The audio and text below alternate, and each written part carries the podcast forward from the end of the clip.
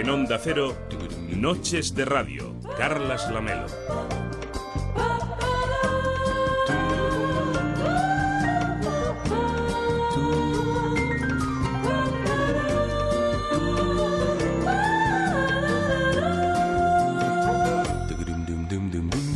¿Qué tal? Muy buenas noches. Hoy venía caminando por la Rambla y pensaba en el teatro. Tras años de fuerte crisis en el panorama cultural, parece que estamos volviendo al teatro.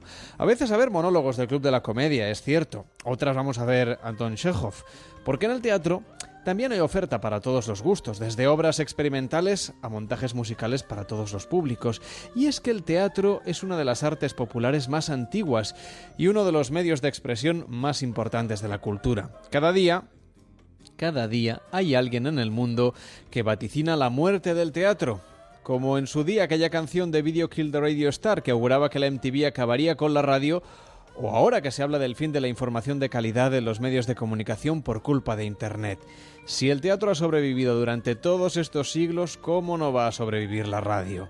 La ventaja es que además en la radio ahora puedes escucharnos también por Internet, algo que en el teatro es un poquito más difícil, sino imposible.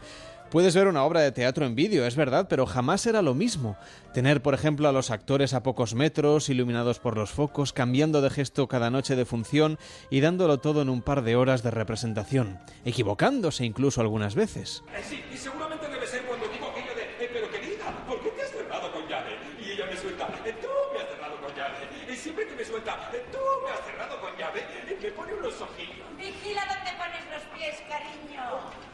Que todo el mundo se mire los pies. Pero el teatro es el teatro y siempre lo seguirá siendo mientras haya alguien con ganas de parecer lo que no es.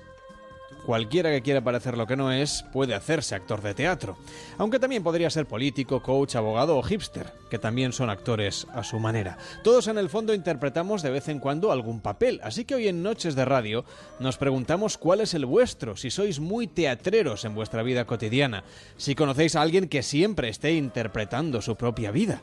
Por ejemplo, también os podéis contar si hicisteis alguna obra de teatro de pequeños en el colegio o por qué os gusta en definitiva ir al teatro. En la sala o fuera de ella, la vida, como dice la canción, es puro teatro. Teatro, lo tuyo es puro teatro, falsedad bien ensayada, estudiado simulacro. Así que esperamos vuestra participación en el 93 343 54 50, el teléfono de Noches de Radio 93 343 54 50 y en directo también en las redes sociales en facebook.com barra Noches Radio, en arroba Noches Radio en Twitter y en el correo electrónico del programa noches arroba onda cero punto es. Hasta las 4, las 3 en Canarias. Esto es Noches de Radio en Onda Cero.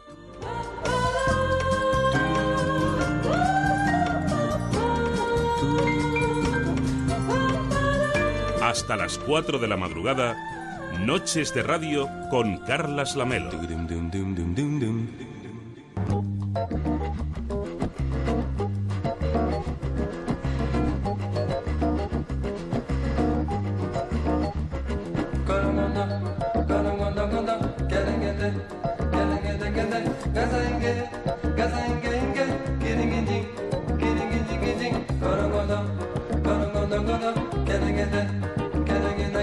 Nos dice Jorge González en Twitter, este año representé mi primera obra de teatro. Aquí no paga ni Deu, da Policía y Joan. Nos dice Jorge, que es un oyente que nos escucha, supongo que de Valencia. Eh, en sí, de Valencia, la comunidad valenciana. En Noches de Radio nos podéis contar también vuestras historias en Facebook, en Twitter o saludando a David Sarballó. ¿Qué tal, David? Muy buenas noches. Buenas noches, aquí estamos. ¿Tú eres muy teatrero? Bueno, personajero. me Personajero. gusta definirme, Es bonito eso de personajero. Sí, porque al final piensas, bueno, ¿qué has hecho? Personajes, imitaciones, bueno, son personajero. Es alguien que se mete en la piel de, de otros y ya te digo que es un problema porque que luego el psicólogo te cobra Ya no por- sabe con quién hablar, ¿no? Claro, te cobra por personaje. Si o habla sea, con Pulset o habla contigo. Claro, es fantástico y bueno, te cobran hoy un pastizal, ¿no? Es bueno, pero es fantástico. Sí, bueno, oye, mira, al final es eso, te cobran por personaje, pero les pillas cariño y ya son Del- como... De los tuyos, ¿cuál es el que necesita más terapia? Bueno, eh, la verdad es que Punset bastante. bueno, también Mourinho bastante, pero bueno, lo, lo llevo bien. Son, son las cosas que, que tenemos ahí dentro. Bueno, los que necesitan terapia a lo mejor son algunos de los protagonistas de las historias virales que nos trae hoy David Servalló, Sí. muy atentos a los Juegos Olímpicos. Claro. Ya no estamos tanto como la semana pasada. No, Esta ahora- semana, como ya no hay juegos, pues no vamos a hacer ni taekwondo, ni atletismo, Sí, ni no- natación sincronizada aquí en directo en el estudio, ni nada de eso. Qué bonito es. Yo me llevo un gran recuerdo de los juegos. bueno, ¿eh? es que claro, ha De sido- estos juegos. Sí, sí, por supuesto. Han sido unos juegos que nos han aportado mucho a nosotros. Los de noche- Londres, cuando fueron Ah. hace cuatro años, yo cuando hice el programa ya está el pescado vendidísimo. Pero Exactamente. esto es que me ha tocado de lleno. Lo hemos vivido mucho, entonces han sido unas emociones muy intensas y por eso hemos esperado unos días a tomar cierta perspectiva. Y seguir hablando de los juegos. Claro, Claro, ¿por qué no? Ya que era el último, el último día que venía aquí a, al Noche Ah, ¿ya no de Radio. más? Ah, no, claro, No, que es- no, ya está. Ya, está. Ya, claro, que hoy es ya miércoles, que es jueves ya. Que en sí, realidad. ya, vamos. y casi- Jueves 25 de agosto. Es fin de ya casi. Hace un mes que empezamos el programa. Es que el tiempo pasa volando. Es que es impresionante. Solo llevamos 172 programas. Bueno, en, pues- en- en seis temporadas. Pues ya está. Eh, ¿Qué y- más? ¿Para qué quieres más, no? Y los que quedan. Ah, ya verás. Bueno, de esta, de esta temporada quedan dos. Bueno. Si no contamos el de hoy. Sí, pues, pues ya está, casi fin de semana. Pero luego ya volveremos de alguna forma. Hombre, yo el lunes tengo otro programa. Por no eso te digo, o sea que alguna Misma cosa- hora, además. Cambia-. Solo cambiamos de idioma. Sí, va, un pequeño detalle.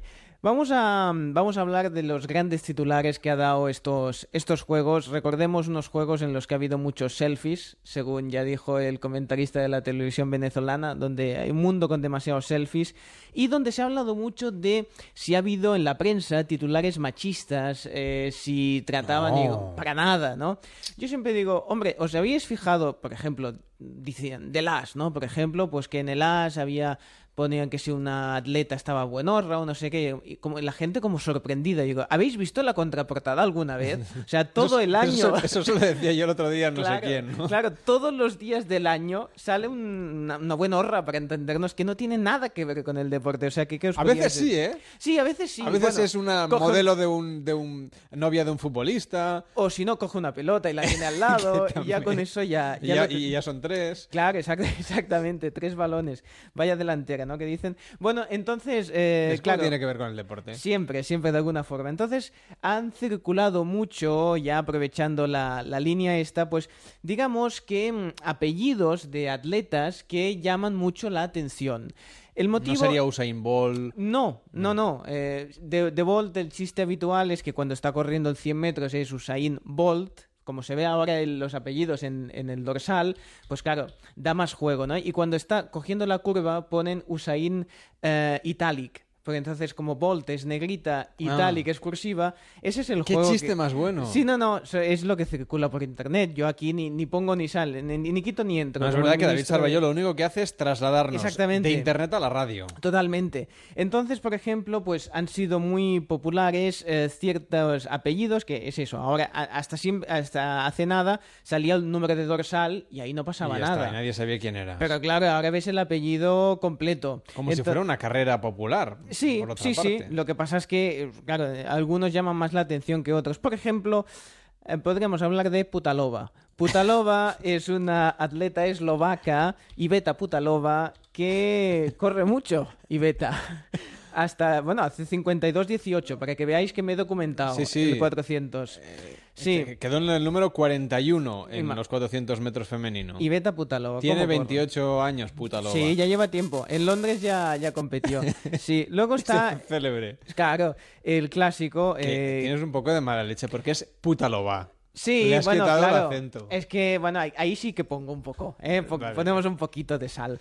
Caster Semenia. Semenia es, bueno, es un atleta que hay mucha discusión de si se pasó con la testosterona, está ahí con, con temas de que si está mm, entre Pinto y Valdemoro. Es digamos. sudafricana, Caster Sudafricana. Semenia. Sí, que el tema es, si ya se llama Semenia de apellido, no le pongas Que sería Caster. como semen ya. Semen ya. es- eh, no es semenia con I latino, No, no, sino no, con Y. es- semen ya. Que es el... Sería como una reivindicación. Bueno, o, sería una empresa de, mm, de- de- de un, Sí. banco, un banco de semen Como un te- telepizza, pero vamos a dejarlo ahí.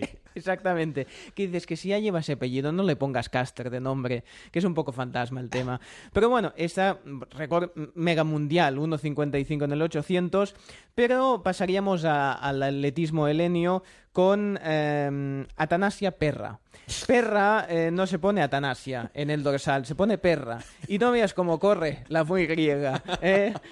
Bueno, 14.71 en triple salto, o sea que imagínate. Y qué decir de Patricia Mamona, eh, que hace pentatlón. Claro, en el pentatlón Mamona, pues es lo que tiene. 4.080 puntos eh, se saca.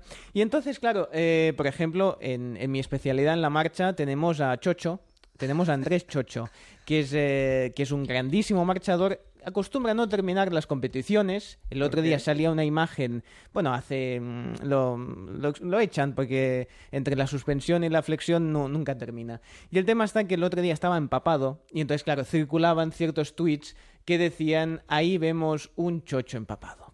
Y era cierto, o sea, ahí nos vamos a los hechos, ¿eh? no, no añadimos más. Pero claro, luego ya, como la gente se ha animado, pues ya ha buscado en Es otras- ecuatoriano Andrés Chocho. Ecuatoriano, sí, sí. Pero Andrés- de un lugar llamado Cuenca. Pero la, la Sí. cuenca de Ecuador. Exactamente. Que la gente lo sepa. Vamos a suponer qué pasaría si Andrés Chocho estuviese también jugando un partido Ecuador-Holanda de hockey, porque podría jugar contra Berga. Eh, Berga con V, entonces el tema sería que Berga estaría persiguiendo a Chocho, cosa que sería bastante compleja. Y divertidos. Y divertido. Pero ¿qué pasa si vas al boxeo? Boxeo hay, hay un juez que se llama Mikola Karakulov. Y Karakulov eh, no sería ideal meterse con él. Más que nada porque si le dices en su cara que es Karakulov, pues te puede echar. Te puedes dar una sanción porque el hombre, pues se- seguro que se sabe defender si es, árbitro de boxeo. Luego están las tailandesas eh, Sopita Tamasen, mm, Sopita y luego está Putita un apellido muy difícil de decir, pero el nombre es Putita, de badminton, tailandesa, muy buena, muy una buena. tailandesa que se llama Putita. Putita de nombre, sí. Y juega- Seguramente hay muchos nombres españoles Claro, que es en que tailandés es así, deben ser un cachondeo. simplemente porque el humor nace de, de- de la observación. Y una pena que ya no está... Acuérdate del coche aquel, el Mitsubishi Eh, el, sí. Montero en España, pero en el resto del mundo pajero. Sí, sí. Que aquí le tuvieron que cambiar el nombre. Sí, sí. eh, esos- sé por qué. Estos chistes te los ponen a huevo, ¿qué te vamos a decir? Luego, una pena que eh, la jugadora de waterpolo china, Ao Gao, Ao Gao de verdad, o sea, muy bien. sí, no- ya no ha llegado a los Juegos de Río, se quedó en Londres. De Londres no pasó, esperemos que Pero su no vida... se ha ahogado, ¿no? que su vida no haya corrido peligro. Lo que sí es verdad es que ya circulan hasta fakes, porque claro, ya... O sea, dices, estos son nombres contrastados. Estos son contrastados, O sea, los he en Google buscado. salen y salen hasta sus resultados. Exactamente. Pero no busquéis una nadadora o saltadora de trampolín china que ponga eh, chapuzón. Esta No se, la han, se la han inventado Hasta donde nosotros sabemos no existe. No existe, o sea, no, no ha competido.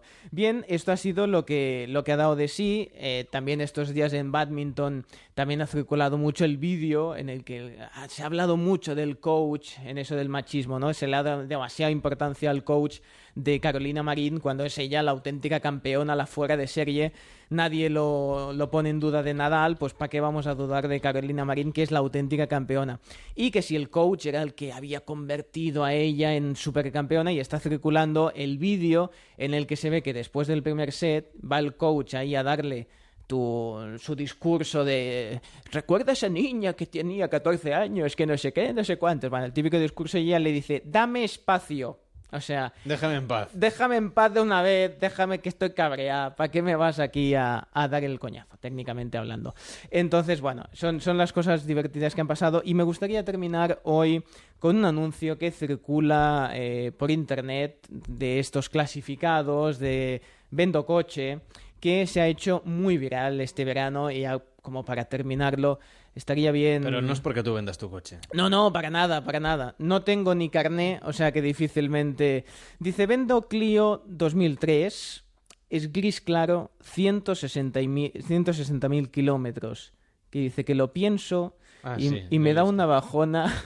dice, porque esos son como cuatro... Todo esto escrito, ¿eh? Sí, Anuncio sí. clasificado, que va por palabras y ahí midiéndolas. Que esos son como cuatro vueltas al mundo y yo los he gastado todos entre Barcelona y Sabadell. Mierda de vida y se queda tan ancho. Oye, así me da hasta ganas de comprarle el coche, el Clio este. Eso es como el chico aquel, Enzo, ¿no? Se llamaba, que salió a tocar el ukelele en el metro Sí. y encontró trabajo. Pues a lo mejor este, con esta estrategia vende el Clio. Exactamente. Oye, y le contratamos de guionista, que no está nada mal. Pues claro que sí. Si, si algún día creamos una plaza de guionista en este programa, Vamos, para el, porque se- para el señor el del... guion es un posit. Eh, La totalmente. gente ya lo sabe. Y Exactamente. escribimos el nombre de los que vais a venir y ya está. Y ya está, ya para Y tampoco es seguro. No, de aquí no. a las 4 puede pasar cualquier cosa. Ahí estamos. Sobre todo en Canarias, que acabaremos a las 3. Efectivamente. bueno, que tengas una feliz madrugada, un feliz invierno. Igualmente. Que te dejen hacer micrófono por ahí. Lo intentaremos. Tú inténtalo. inténtalo de aquí al lunes. Tienes un reto. Ahí está. Conseguir un programa. Y, ma- eh, madrugaremos y lucharemos por ello. Venga, felices madrugadas. Buenas Igualmente. noches.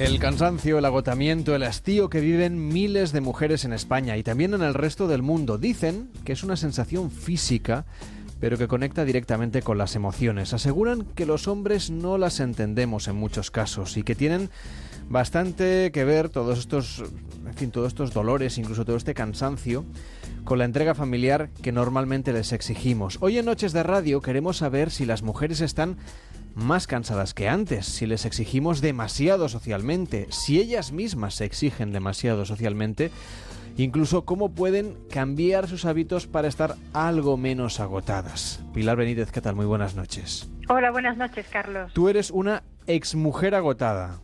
Bueno, puede, puede Bueno, decirse una- que sí. una perdón, una mujer exagotada, vamos a decir. Porque mujer sigue siendo. Y, si- y tú- y Exacto. si estás casado o no, nos interesa poco. Una mujer exagotada, digamos.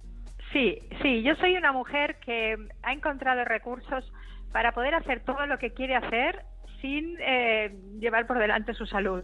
Y eso así. lo has llevado a un libro que se llama Mujeres agotadas y cómo dejar de serlo. Y también a una Exacto. plataforma que tiene que ver con, con tu libro anterior, que me gustaría que nos contases cómo nos podemos, eh, cómo se pueden las mujeres que nos escuchan conectar con la idea, justamente, de, en fin, de sentirse cada vez más radiantes y de tener mm, más energía. Sí, mira, yo lo que, mm, conectado con mi historia, como has empezado con eso, yo les diría a las mujeres que nos estén escuchando que mm, hablo desde la experiencia. Yo ahora tengo ya, he cumplido los 50 y cuando tenía 15 años atrás, pues eh, ya había tenido a mis dos hijos mayores eh, y era profesional, trabajaba ocho horas pues, o, o nueve o diez, muchos días fuera de casa, pero además quería ser buena madre y quería eh, ir al gimnasio y ver a mis amigas de vez en cuando. eh, y La Superwoman, vamos. Claro, porque es que nos apetece hacerlo todo, no queremos renunciar a nada, ¿no? Y lo hacemos todo a costa de nuestra propia salud, a costa, a costa de, te diría yo, de nuestro patrimonio biológico. Y tiramos, tiramos sin saber reponer, sin saber, sin caer en la cuenta muchas veces de que hay que reponer. Y entonces, pues tenemos problemas. Yo tuve un problema de salud más o menos importante que me obligó a buscar recursos, porque claro, no me resignaba y pensaba, oye, yo soy joven todavía, yo quiero hacer muchas cosas, ¿cómo puedo recuperar esa potencia física ¿no? y esa, eh, el equilibrio emocional que tenía hace unos años? Y entonces eh, empecé a conectar con eh, la medicina natural y con el poder de la alimentación. Y a partir de ahí, entonces ya hice un giro, fue un punto de inflexión en mi vida muy importante y me dediqué a aprender a, mm, pues ya te digo, los recursos que nos da la naturaleza para poder potenciar eh, nuestra, nuestros recursos, ¿no? Además, La- por ejemplo, tú compartes experiencias, también recetas, a través de una, de una plataforma web que Sí. se llama Siéntete Radiante. Sí, Carlos, yo el primer libro que escribí, o sea, entonces yo hice todo este cambio después de 20 años dedicada a la medicina natural y sobre todo dedicada a una cosa muy curiosa que es cómo curar con el alimento, la cocina terapéutica, cómo desde las casas eh, podemos desde las cocinas mejorar nuestra salud y las de los nuestros, ¿no? Pues después de 20 años eh, eh, profundizando en esto, eh, trabajo en, una, en un centro de medicina natural, eh, decidí escribir un libro y llamarlo Siéntete Radiante, porque yo quería transmitir a las mujeres esta sensación de sentirse bien, pero de dentro hacia afuera, ¿no? Y es un libro, bueno, este primer libro yo creo que es muy bonito, entonces intenta dar recursos a las mujeres, pero recursos posibles, no cosas complicadas, sino recursos mm, del día a día para encontrarse mejor. Y hay una plataforma, eh, 7terradiante.com, donde hago toda una formación online con cocina, con vídeos, con talleres y con trucos que están, que creo que son muy prácticos. Bueno, si algún oyente quiere tomar nota, sienteterradiante.com, ahí encontrarán información sobre esa experiencia, digamos, de relajar ciertas costumbres y utilizar también pues los componentes nutritivos de los diferentes ingredientes que utilizamos en la cocina para tener más energía. Pero, por ejemplo, no sé qué alimentos deberíamos incorporar más a, nuestra dieta. Tú hablas sobre todo a las mujeres, pero déjame que, que, en fin, que hagamos extensibles estos consejos a todo el mundo. Por supuesto. Eh, porque, lo, porque, lo, de tener energía es importante para todos. Pero, eh, ¿qué ingredientes o qué alimentos o, en fin, qué, qué tipo de platos que no solemos cocinar demasiado deberían tener mayor presencia e importancia en nuestra nevera? Claro, mira, nosotros tenemos que pensar eh, que lo que comemos, todo lo que comemos, va directamente eh, a nuestra sangre. O sea, nos, nos da. Eh, o sea, nosotros nos creamos físicamente a, raíz de lo que comemos, porque nuestra sangre se hace a partir de lo que comemos y con ello nuestros tejidos y nuestros órganos. Con lo cual tenemos que tener conciencia de que cada cosa que nos metemos en la boca suma o resta. Nos ayuda a regenerar o está drenando nutrientes y nuestros tejidos, ¿no? Nos está desgastando. Entonces tenemos que comprender qué alimentos hacen una cosa y otra y ahora en, diez minutitos me va a costar. Pero lo que, para que os llevéis una, un apunte, eh, la energía, tú me has preguntado por la energía. La energía en general la obtenemos a, partir de los hidratos de carbono, ¿sí? de la glucosa eh, que, tenemos en la sangre. Entonces, sería interesante que, que, comiéramos alimentos que tuvieran hidratos de carbono, pero que soltaran esa glucosa, esa que nos dieran energía de forma estable a lo largo de las horas, no con picos, eh, subidas y bajadas. Entonces, ¿qué nos producen estos picos? Pues los azúcares simples, todo aquello que está azucarado o edulcorado con edulcorantes químicas nos produce este efecto eh, de subida de glucosa que el cuerpo responde con, un, eh, con insulina, nos baja la glucosa y vamos haciendo picos que nos hacen, eh, nos dan sensación de puntuales de cansancio a lo largo del día, el típico bajón de media mañana o de media tarde. Eh, para evitar eso, si nosotros tomamos alimentos que nos den esa energía de forma estable, vamos a encontrarnos mucho mejor durante todo el día. ¿Y qué alimentos son esos? Pues son los granos. ya me dirás, ¿qué son los granos? Pues mira, los cereales integrales, las legumbres y las semillas son granos, son fruto y semilla a la vez. Si nosotros cogemos una lenteja o un grano de arroz integral y lo plantamos o lo ponemos entre dos algodones húmedos, como hacen los niños cuando van al cole en primero o en segundo de primaria, ya no me acuerdo, eh, entonces el grano germina. ¿Qué tiene el grano? Tiene potencial de vida. Ese potencial de vida es energía, energía para nuestro organismo. Con lo cual, comiendo eh, cada día eh, un poco de pan integral eh, de buena calidad, eh, arroz integral, quinoa, avena, eh, maíz, cereales, centeno, cebada, mijo, amaranto, cereales que nos den esta mm, energía, pues estamos dándole un plus al cuerpo. Y lo mismo con las lentejas, los garbanzos, las alubias, nos dan un plus. y las semillas también son muy interesantes. Semillas de girasol, semillas de calabaza, también pequeñas cantidades, nos dan este plus mm, que estamos hablando, ¿no? En realidad se trata de comer alimentos de siempre, alimentos de toda la vida. ¿eh?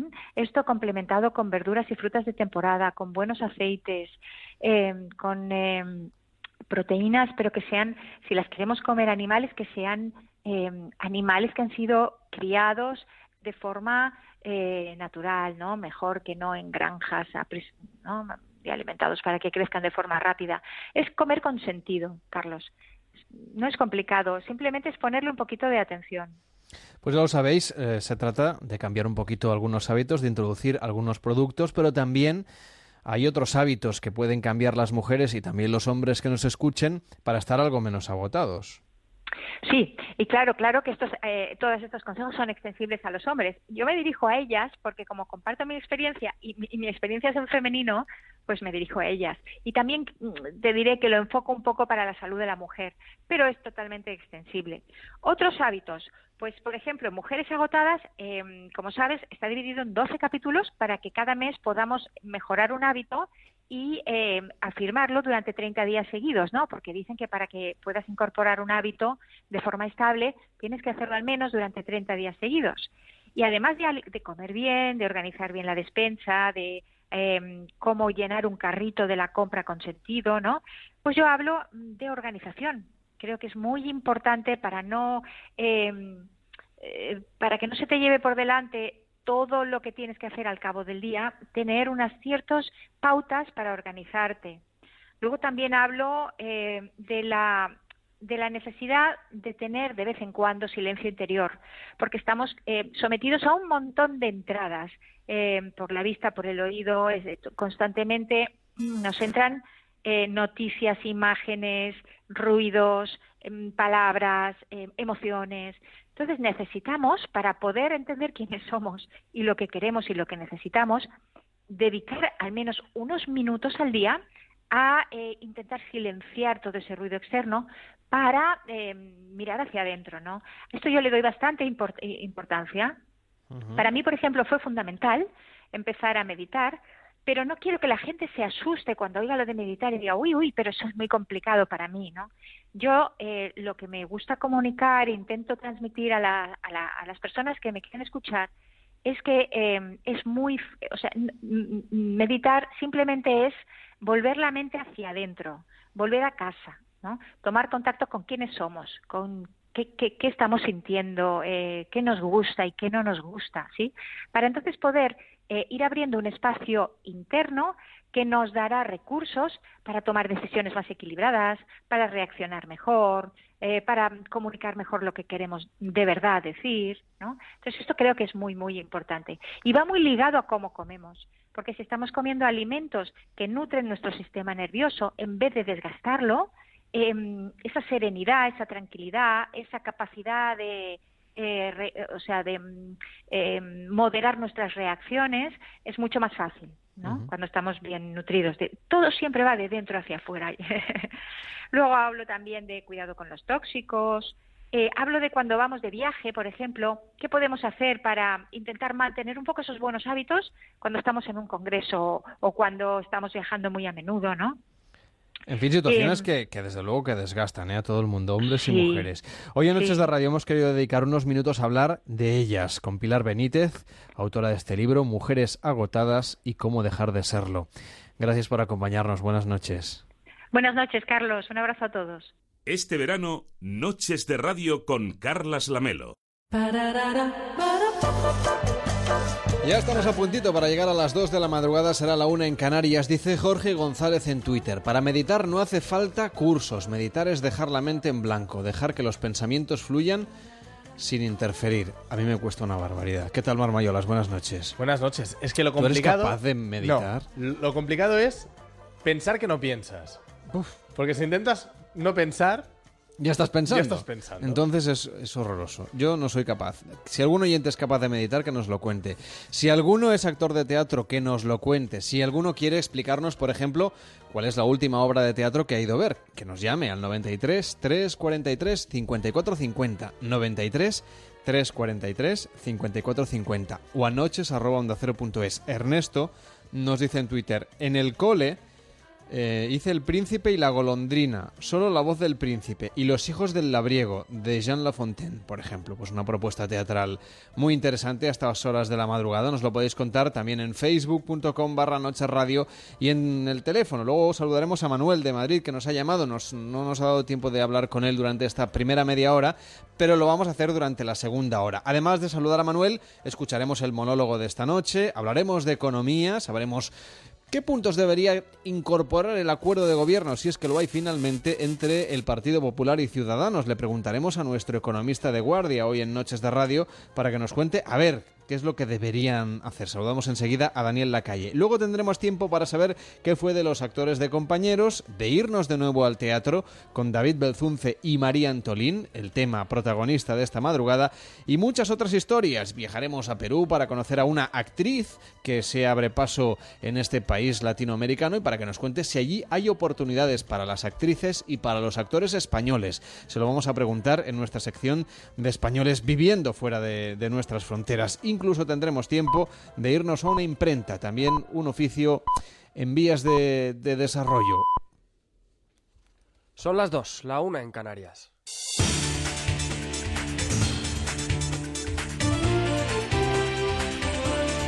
Noticias en Onda Cero. Buenas noches. En La Habana, las comisiones negociadoras del gobierno colombiano y las FARC acaban de oficializar el acuerdo de paz alcanzado anoche con una rueda de prensa presidida por el ministro cubano de Exteriores, Bruno Rodríguez. Junto a él están los jefes de las comisiones de ambas partes, Humberto de la Calle por el gobierno colombiano y Luciano Martín Arango, alias Iván Márquez por la guerrilla Laura Rubio del documento de más de 200 páginas se pone fin al proceso de diálogo que ha extendido a lo largo de cuatro años, una guerra camino ya del olvido después de 52 años, cerca de 8 millones de víctimas, 220.000 muertos, 45.000 desaparecidos y desplazados. Con el anuncio oficial del acuerdo final, solo queda la refrendación de lo pactado en un plebiscito para afrontar un reto descomunal, la construcción de la paz. Miles de italianos de la región de Lazio pasan su primera noche al raso tras el seismo de 6,2 grados que en la madrugada de ayer sacudió esta zona del centro de Italia, dejando un balance de al menos 159 muertos y 368 heridos. Una cifra que lamentablemente está destinada a aumentar en las próximas horas, ya que se calcula que hay cerca de 150 personas desaparecidas. Además, Protección Civil calcula que al menos 2.000 personas han perdido su hogar. Pero esto es lo que los que no, han perdido sus casas tampoco pueden volver a ellas ante la posibilidad de que se derrumben. En el área golpeada por las tragedias se han producido a lo largo de este miércoles hasta 160 réplicas. Algunas superaron la magnitud 5 en la escala Richter. Para ayudar en las tareas del rescate, el gobierno de Renchi ha movilizado al ejército ya que la orografía de la zona es complicada. A ello se suman los cortes eléctricos y de la línea telefónica. Entre las víctimas podría encontrarse una española, según ha informado Cruz Roja Italiana, una información que por el momento el Ministerio de Exteriores no ha podido confirmar. Sobre las circunstancias que rodean a los ciudadanos de estas localidades, en su primera noche se ha pronunciado la portavoz de Protección Civil. Seguramente su Amatrice. En Amatrice, como en Arcuata y Acumoli, evidentemente todas las personas dormirán fuera de casa, ya que vistas las condiciones de los edificios no se lo vamos a permitir.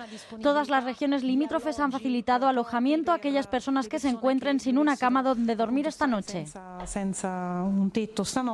Y ya en nuestro país, tras cuatro días de reuniones para alcanzar un pacto de investidura, la negociación entre Partido Popular y Ciudadanos atraviesa ciertas dificultades después de que el partido de Albert Rivera haya tensado la cuerda. Unas discrepancias que se acrecientan especialmente al advertir Ciudadanos del inmovilismo de los populares con respecto a las propuestas de reforma institucional y medidas sociales que reclama, mientras el equipo negociador de Mariano Rajoy llama la tranquilidad y asegura estar trabajando por el pacto Javier Atard. Ciudadanos destaca las diferencias y exige que se garantice una partida presupuestaria a sus medidas sociales, algo a lo que los populares responden que España tiene que cumplir con el objetivo de déficit y cualquier gasto debe ser estudiado. La otra queja importante reside en la falta de voluntad política por parte del PP para abordar cuestiones como la reforma de las instituciones que afectaría a Senado, Diputaciones y Justicia. El portavoz parlamentario de Ciudadanos, Juan Carlos Girauta, advierte al PP.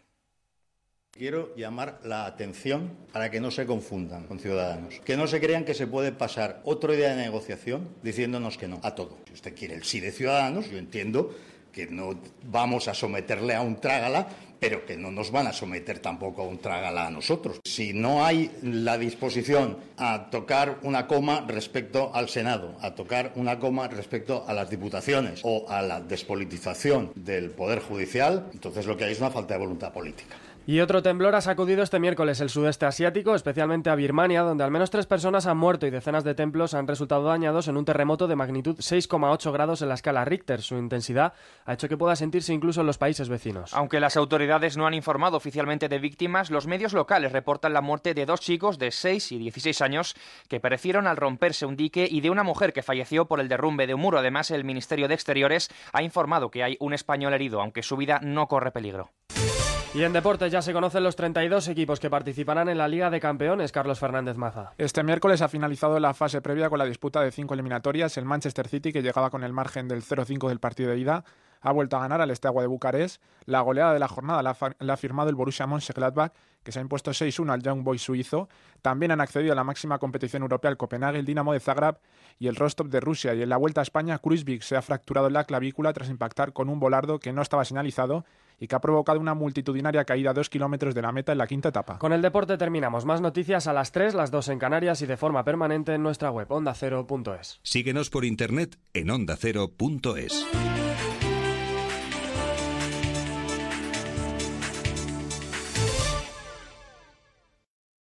En Gente Viajera te invitamos a viajar. Mándanos una postal y participa en el concurso Postales Viajeras, porque te lo mereces. Transmediterránea, expertos en acercar destinos, te lleva a Ibiza, en camarote, con salida desde Barcelona o Valencia. Pasa siete noches con tu familia en el Gran Hotel Peñíscola. Media pensión para dos adultos y dos niños y excursión en tren turístico y en golondrina incluidos. Hoteles Villas Turísticas de Andalucía te invitan a conocer dos de sus villas. Dos noches para descubrir la región y saborear su gastronomía. Cataluña Experience te hace vivir una experiencia única en un gran turismo por el circuito de Barcelona-Cataluña. Tour Galicia te invita a celebrar su otoño gastronómico. Un fin de semana con alojamiento y menús incluidos con la mejor gastronomía gallega de temporada. Meliá Hotels Internacional te lleva a Ibiza. Tres noches con desayuno en el Hotel Sol Beach House Ibiza. Participa. Manda una postal a postalesviajeras@ondacero.es o a Onda Cero Ramblas 8894 cuarta planta 08002 Barcelona. Recuerda incluir una fotografía de tu viaje con un comentario y tus datos personales. Suerte a toda la gente viajera.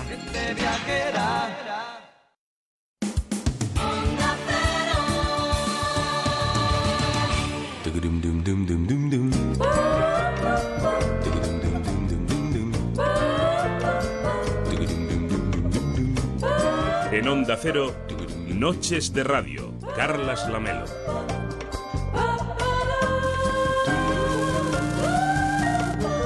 Dos de la madrugada y seis minutos, la una y seis en Canarias, en directo desde las Ramblas de Barcelona para toda España. Hoy saludando, por ejemplo, a Manuel, que nos ha llamado desde Madrid. ¿Qué tal, Manuel? Buenas noches. Hola, buenas noches. Enhorabuena por el programa, antes que nada. Muchas gracias, He Manuel. sido todo el verano y la pena es que no esté en Cataluña para poderte ir el resto del año, que ya sé que lo haces por ahí también. Bueno, pero no pasa Eh, nada porque eh, para el verano siguiente ya queda un mes menos. Muy bien, y si no, en el podcast también se puede... Ya, Exactamente. ya hablaré con mi hija. Bueno, mira, dos cosas previas. Estupenda la entrevista de Pilar Benítez. Estupenda. Voy a comprar el- los libros que ha dicho para mi hija y para mi nuera. Muy bien. tienen trabajo, hijos pequeños, ha hecho una foto perfecta y, y las veo agotadas. Bueno, mira, esto era sobre el tema del teatro de ser de niños. Yo hice una obra de teatro de niños eh, cuando tenía 8 o 10 añitos por ahí, en mi pueblo de Cuenca. Y entonces yo, el eh, había un profesor que nos preguntaba cosas a distintos niños. Le- se titulaba La Escuela, el- la obra de teatro, ¿no?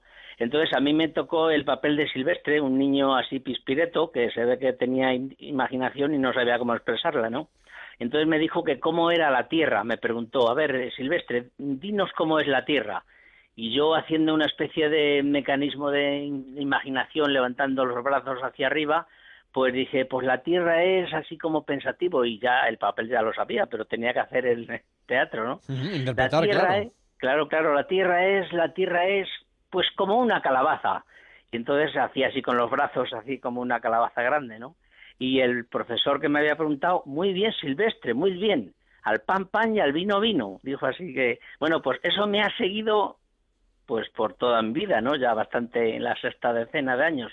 Y me ha seguido durante todo el tiempo y me abrió el campo de, de- de la poesía, del teatro, de, escribir alguna pequeña novela que yo me inventé en aquellos tiempos. Aquello me hizo a mí de abrirme las neuronas para el tema de la literatura Hombre, y es el que teatro. es, es buenísimo, supongo que, vamos, yo no soy experto en educación, pero que los niños hagan teatro, Sí, y se importante. acerquen, por ejemplo, al cine, que se acerquen sí, a la literatura, lógicamente. Sí, sí, sí, sí. Yo tengo nietos ahora ya chiquititos, ya empiezan a entender algunas cositas y, y les hablo y les digo cosas de muchas cosas así, y se quedan como perplejos un poquito. Dicen, mi abuelo está loco un poco, ¿qué le pasa, no?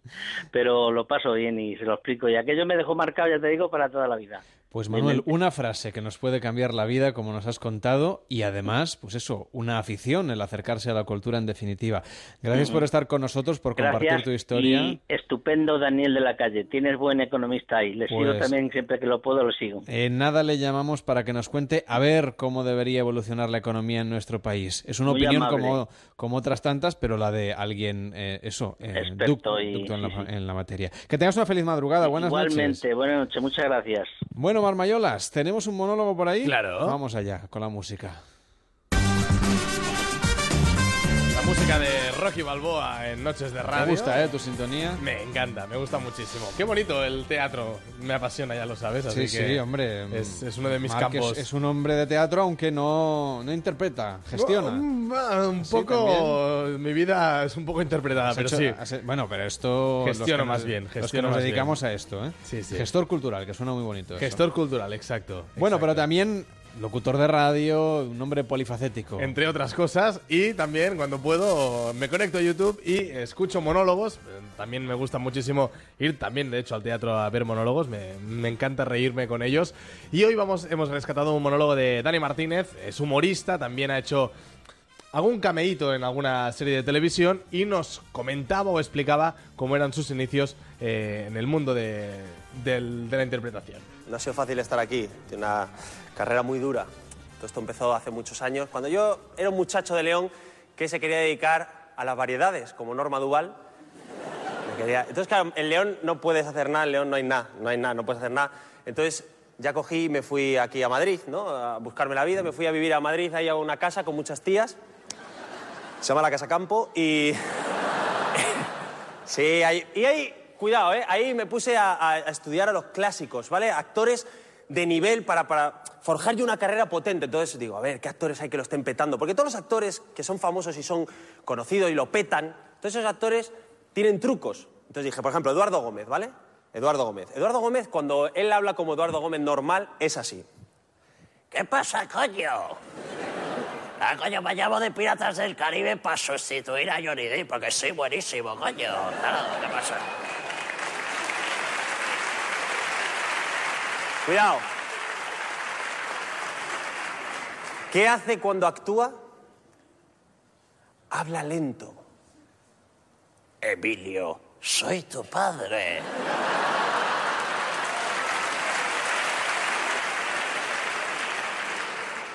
Señor Cuesta, la hierbas está buenísima. ¡Ay, ay, ay! Pero, pero, pero, Juan, mira, mira lo que me está diciendo. Yo ahí estudiando actores ahí con todos los trucos de cada uno, sus cosas. Y bueno, me llamaron para el primer casting. No, ve, mete al primer casting. Y yo, madre mía, el primer casting. Y digo, ya, ¿qué- qué- ¿dónde? Calle Mayor. Digo, ya, pues si hoy no sé llegar, yo soy de León, ¿cómo llego a la calle Mayor? Yo no está la vida ahí. Digo, vale, tengo una idea. Llamé a Luis Moya, copiloto de rallies de Carlos Sainz. Llamo y digo, oye Luis, tío, que, que macho, que me han llamado para un casting y tengo que ir a la calle tal. Claro, como no han inventado el tontón Luis todavía, ¿sabes? Pues a ver si tú podías llevarme, podías, no sé, si te pilla mal. Hombre, por supuesto, yo te llevo porque Carlos y yo hemos ido muchas veces a Madrid, Madrid, yo, yo te llevo. Y dije, "Venga, vale, pues pasa a buscarme. Monólogo teatrero hoy en Noches de Radio. Sí, monólogo, mm, sí, y de imitaciones. No, a mí, yo no soy muy fan ¿eh? de las imitaciones dentro de los monólogos. Mm, una cosa es imitar y la otra es hacer monólogos, pero está bien porque es un monólogo que entró en el Club de la Comedia, que lo pudimos ver en su momento en la sexta y lo hemos rescatado hoy aquí en el espacio de monólogos en Noches de Radio. Pues hablando de teatro, enseguida nos vamos a volver al teatro, pero nos saltamos un poquito del teatro de interpretación para irnos a otro, al de la política y al de la economía. Uf. Aquí en Noches de Radio vamos a saludar a, un- a quien ejerce esta semana de economista de guardia. Ya saben los oyentes que cada verano elegimos a cinco economistas para que nos acompañen en cada una de las semanas, todos de una tendencia ideológica dentro de la economía diferente. Hoy nos toca saludar a Daniel Lacalle, que conocerán muchos oyentes porque esta misma semana ha estado en Espejo Público de Antena 3 y también es un colaborador habitual de la Sexta Noche. Este verano, Noches de Radio con Carlas Lamelo.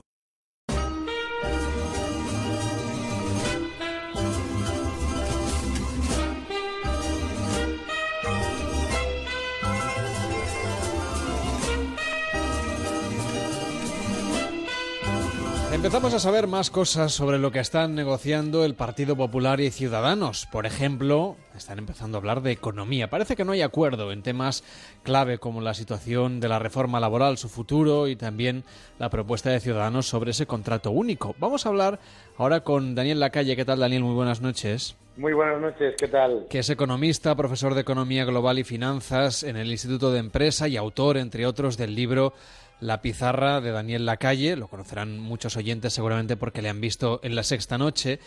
Y en este libro, por ejemplo, nos propone 10 reformas esenciales para España, 10 reformas que no sé si están encima de la mesa de esta negociación, por lo que Pues, sabemos. De lo que sabemos de momento, lo que estamos viendo son más bien eh, acercar posiciones en, eh, en temas básicos. eh, es fundamentalmente, bueno, pues si hay que hacer un cambio estructural en los impuestos, si eh, sobre la contención del gasto, el déficit, el contrato único, cosas así, ¿no? En eh, la mejora del mercado laboral y de reducir la rigidez de eh, y, y sobre todo la maraña de contratos que hay en España, eh, sí hablo de ello en el libro, pero eh, creo que ahora mismo, bueno, lo que se está planteando más bien es sobre el programa del PP que puede solaparse con lo que planteó Ciudadanos en su en su programa y en la y en el acuerdo que tuvo con el con el PSOE. En general son dos partidos situados en la parte derecha, digamos, del espectro político y, por supuesto, también económico, lógicamente. Los dos son partidos liberales con mayor o menor acento y también el PP, al ser un partido más grande, pues tiene diversas familias dentro. Deberían coincidir bastante los programas electorales, ¿o no?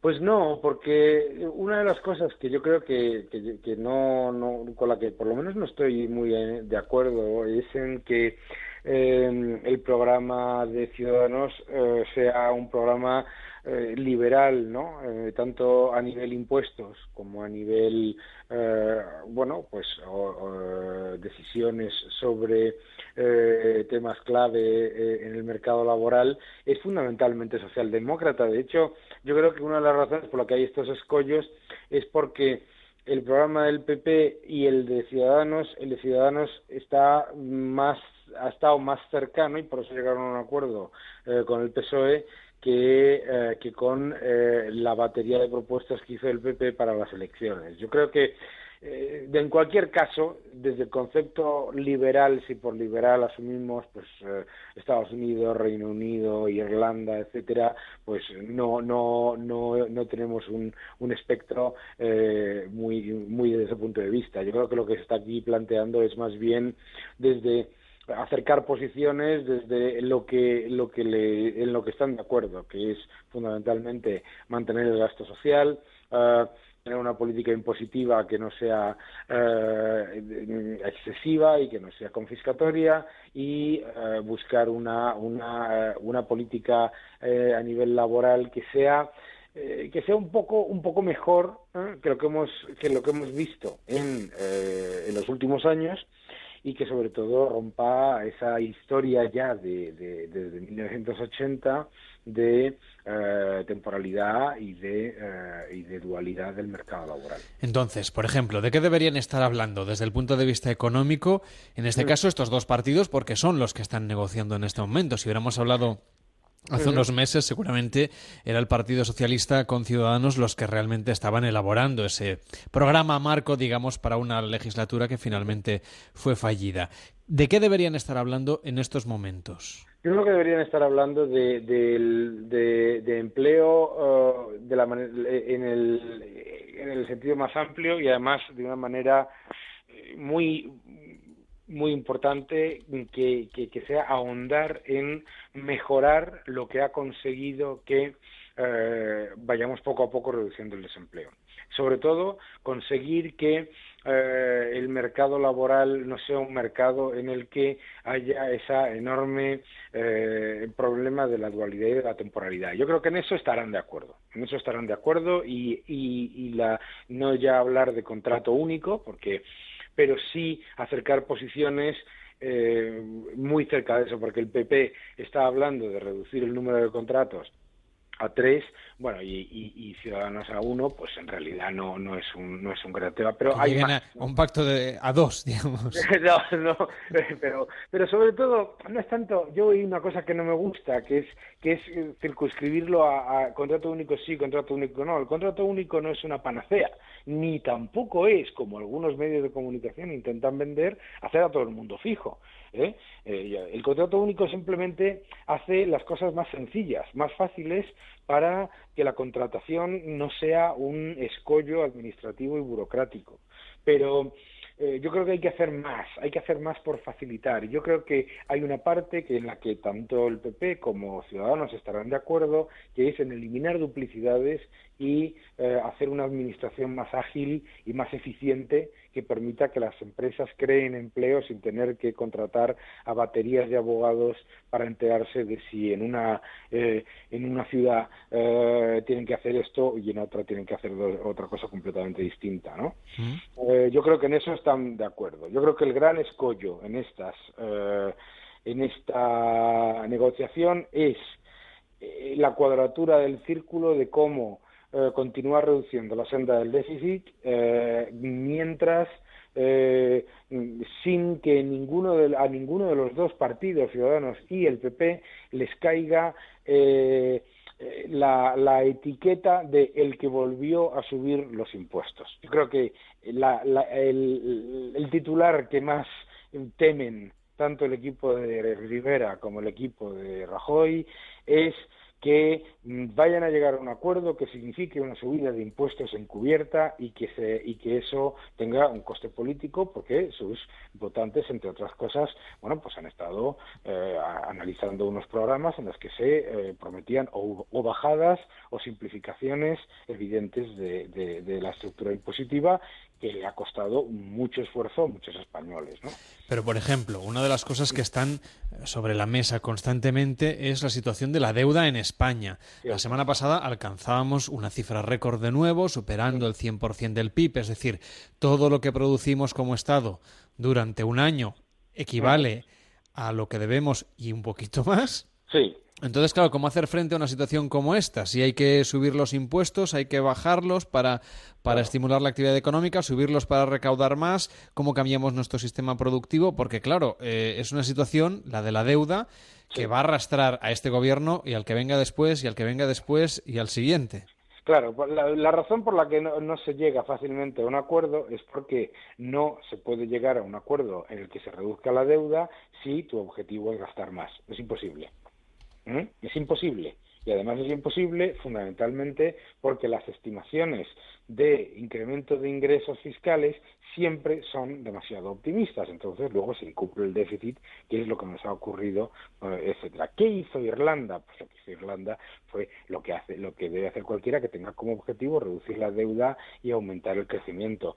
Eh, no subir los impuestos porque te- porque pones un escollo al crecimiento económico y a la creación de empleo y de empresas y eh, y mm, llevar a cabo una simplemente no una reducción del gasto no llegaron a reducir ni el dos y medio por ciento del gasto público sobre el PIB no lo que sino no continuar eh, aumentándolo que el problema en España no es un problema de eh, de que haya que hacer recortes sino que no se continúe aumentando el gasto por encima de el producto interior bruto nominal y de los eh, ingresos fiscales no eso es- eso entonces yo creo que ahí es donde tienen el escollo porque Ciudadanos plantea eh, una reforma de, la, eh, de las cuotas autónomos que eh, encubre en cierta manera un aumento de las cuotas a prácticamente el 70% de los autónomos, porque lo que dice es que la cuota mensual que pagan los autónomos, pues que se, sea en función de los ingresos por encima del salario mínimo. Claro, ¿qué es lo que ocurre? Que más del 70% de los autónomos eh, ya declaran un salario superior al salario mínimo. Entonces, supondría un aumento de cuota para todos. Y sobre todo, porque, eh, claro, se está planteando una reforma basada en la cuota en vez de basada en los beneficios, si es que los tienen, de esos propios autónomos. Es decir, se, estaba, se está aumentando el impuesto por crear trabajo. Eh, y luego el, impuesto de sociedades es otro gran escollo porque el eh, Partido Popular tiene como objetivo mantener la bajada de impuestos del impuesto de sociedades, eh, pero Ciudadanos lo que propone es eh, eliminar deducciones, que no deja de ser, por supuesto, un aumento de impuestos. El problema de eliminar deducciones es que tiene un impacto en incidencia económica doblemente negativo. Primero, se sube impuestos en términos absolutos para mantener subvenciones a los sectores de baja productividad. ¿Qué es lo que ocurre? Pues que no se cambia el patrón de crecimiento. Lo que ocurre es que se, se eliminan deducciones a la inversión en I+D, a la inversión en nuevo equipo, a la internacionalización, etcétera, etcétera, que son las, las principales partidas. Sin embargo, se mantienen las subvenciones a los sectores en pérdidas, los sectores de baja productividad, los sectores rentistas. Entonces, ¿qué es lo que ocurre? Pues que nos volvemos a encontrar dentro de dos años, hablando tranquilamente tú y yo, y volvemos y volvemos a decir que no se cambia el patrón de crecimiento porque se perpetúa eh, lo, aquellos sectores que, que, son de bajos salarios, bajo crecimiento y bajo, eh, y bajo valor añadido. Entonces, a mí no me gusta esa parte yo creo que ese es un, eso es un gran escollo, ¿no? esa, esa eh, obsesión por parte de algunos de, de, pensar que las empresas están deduciendo de manera injustificada gastos que, que no deberían deducirse, ¿no? Entonces, por ejemplo, tenemos otros datos durante esta semana, ¿no? Eh, hemos tenido noticias que a priori son buenas, como la bajada de la prima de riesgo. Hace unos cuantos veranos que hacíamos también este programa, eh, vivíamos eh, al límite y con, en fin, la vista puesta siempre en la famosa prima de riesgo. Bien, ha bajado de nuevo por debajo de los 100 puntos. Es la primera vez que lo hace desde abril de 2015. Esto hace que la deuda mm, y los intereses que pagamos por la deuda, sobre todo, sean más bajos pero no sé si es un síntoma de que es un indicador, diríamos, de que la economía española tiene un buen pronóstico, al menos para los mercados. Hombre, eh, eh, hay dos efectos, ¿no? Uno, por supuesto, es una política por parte del Banco Central Europeo que está apoyando en toda la Unión Europea eh, y que está haciendo que el coste de la deuda de casi todos los países esté bajando. Pero luego está el diferencial del coste de la deuda de, la prima de riesgo para los, que para los oyentes entre unos países y otros. O sea, sí hay una, una eh, razón de que tengamos la prima de riesgo baja por confianza, por expectativas de crecimiento y por expectativas de mejora y sobre todo por la mejora absoluta. La, economía española ha pasado de tener una capacidad de financiación en el año 2010-2011 negativa de casi el 10% del Producto Interior Bruto a tener una capacidad de financiación eh, pues prácticamente de entre 3 eh, y 4% del Producto Interior Bruto. Es decir, que ahora mismo lo que tenemos es digamos, lo que no tenemos es la situación de el agua al cuello que teníamos, a pesar de que ha subido la deuda, porque también ha subido la deuda en muchos otros países. De hecho, España, como país eh, endeudado, no ha aumentado en, la lista de países más endeudados. Pero en cualquier caso, que que la economía esté mejorando, que se haya reducido el déficit un 44% pesa mucho, que se haya reducido el déficit comercial eh, hasta estar prácticamente casi en, superávit es eh, muy positivo. Es decir, hay cosas que son que no podemos negar que son, digamos, eh, completamente inherentes a la economía española. Pero es verdad que no se puede relajar, y ahí está el riesgo de los pactos Em, débiles o de, los acuerdos, digamos, eh, comprometidos, no podemos relajar nuestra política de eh, mejorar nuestra posición económica por una sencilla razón, porque cuando los tipos de interés no van a estar tan bajos toda la vida. Entonces, no podemos hacer como yo siempre lo llamo la política de la cigarra, ¿no? No podemos hacer como en la, en la fábula, eh, eh, eh, como los tipos de interés son bajos, venga, vamos a endeudarnos y luego cuando suban los tipos de interés nos toca refinanciar esa deuda y volvemos a otro shock de deuda como en el año 2009 o en el año 2011, ¿no? Yo creo que lo que tenemos que utilizar es, como bien dice además y repite machacoramente y nadie le hace caso el presidente del Banco Central Europeo, es reformas estructurales para que ese desequilibrio tan importante que es el déficit público, pues se, se reconduzca, se reconduzca, porque, porque luego, cuando no tengamos eh, los tipos bajando como está ahora, o suban, como, está, como puede ocurrir en, cualquier momento, pues nos vamos a encontrar con un problema, claro. Ese es el, esa, es la, esa es la gran... Entonces, en ese sentido, tanto PP como Ciudadanos tienen una visión parecida, que es la de mmm, comprometerse con los objetivos, eh, pero hacerlo de una manera, pues como lo ha, como ha ocurrido este año, digamos, eh, suave, ¿eh? para que eh, los ciudadanos no perciban enormes recortes o, o, o que haya eh, o que tenga un impacto negativo. Pero hay margen para hacerlo así, suavemente, o Bruselas está apretando y los indicadores de la economía internacional nos están urgiendo a cambiar las cosas de una manera algo más acelerada de la que parece que tiene que ver con el ritmo y la intensidad electoral. A mí me, a me da la sensación de que hay, hay, una, hay una percepción general eh, en la Unión Europea de que eh, relajar el déficit es eh, una política que, que, apoya el crecimiento y es un error. Relajar el déficit no deja de ser aumentar la deuda.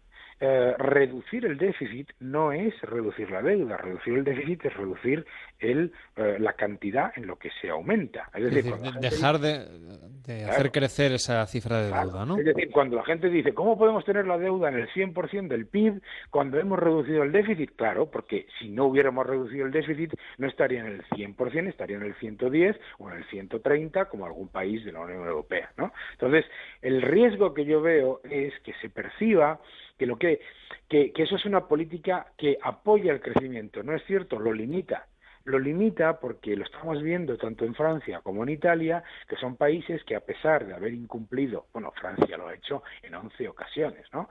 De haber incumplido el déficit, de gastar más y aumentar el gasto público y todo esto, pues está en estancamiento. Entonces, eh, lo que tenemos que hacer es eh, tenemos que cambiar el chip. No sé si lo eh, y, y, tenemos que cambiar el chip porque esa, ese acuerdo eh, va a pesar uh, en muy poco tiempo. Es decir, normal, lo que se percibe es que va a haber una legislatura corta, ¿vale? Entonces, si esa legislatura va a ser corta y además con acuerdos puntuales y no un gobierno de coalición, etcétera, lo más probable es que si no tienes una política como hizo Irlanda, absolutamente mmm, radical en el sentido de, de, rigurosa de crecimiento y reducción de déficit que vuelvas a incumplir, porque es que es normal, es decir, eh, lo que lo que termina pasando cuando relajas eh, es que incumples eh, simplemente porque porque mm, aparecen cosas, aparecen elementos que son de última hora, que no esperabas, eh, elecciones, la un gasto adicional, no sé qué, y, y, y terminas siempre con esa rémora que luego te genera problemas a medio plazo. Yo creo que ahí es donde espero que tenga eh, más poder eh, la visión de, eh, de, la importancia de que ni se le ponga palos al crecimiento vía aumento de impuestos, ni, ni se parta de la base de que gastando más en gasto corriente, ¿eh? se va a, crecer más, porque no es cierto y porque no ocurre, ¿no? como lo hemos visto tanto en Italia como en Francia. Bueno, tenemos datos, por ejemplo, que tienen que ver con el empleo. Es uno de los grandes problemas de la economía en nuestro país. También, lógicamente, una de las principales preocupaciones de los ciudadanos. Un informe de ADECO Infoempleo nos dice, nos lanza varios datos. Uno de ellos es bastante interesante. Siete de cada diez españoles trabajadores, es decir, que están asalariados o trabajan como autónomos, se sienten mal pagados. ¿Hay sí. que subir los salarios en España? Bueno, los salarios subirán cuando aumente la productividad y cuando aumente el valor añadido y cuando, sobre todo, cuando se reduzca el paro, porque claro, eh, los salarios no dejan de ser salario que cualquiera de nosotros cobramos es la productividad, es el- la remuneración de la productividad marginal del trabajo. Eh, si eh, hay un stock de personas desempleadas muy grande, pues habrá más personas dispuestas a trabajar por un salario eh, inferior a lo mejor a lo que le gustaría tener.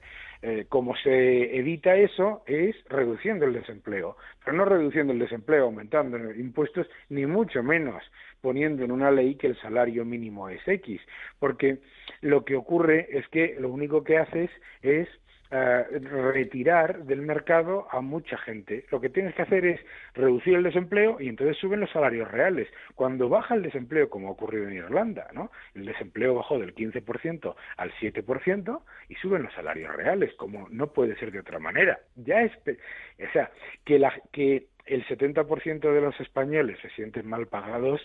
Yo recuerdo que cuando yo salí de la carrera en el año 91 había una encuesta similar que decía lo mismo. No, el 70, no exactamente el 70, pero eh, quiero decirte, los, trabajadores siempre se sienten mal pagados y, además me parece bien porque eh, es, una, es un incentivo para que mm, eh, el, tanto el empresario como los trabajadores trabajen para que suban los salarios reales y suba la productividad. Pero eh, tenemos que poner, no podemos hacer la casa por, la, por, por el tejado, es decir, no podemos empezar diciendo queremos tener el salario de Luxemburgo, tenemos que tener la productividad, el crecimiento, la- el, eh, el sistema productivo y la, eh, y, la industria de valor añadido que tienen esos países. No, podemos directamente decidir eh, qué salario vamos a tener y por eso para mí es tan importante que no se pongan escollos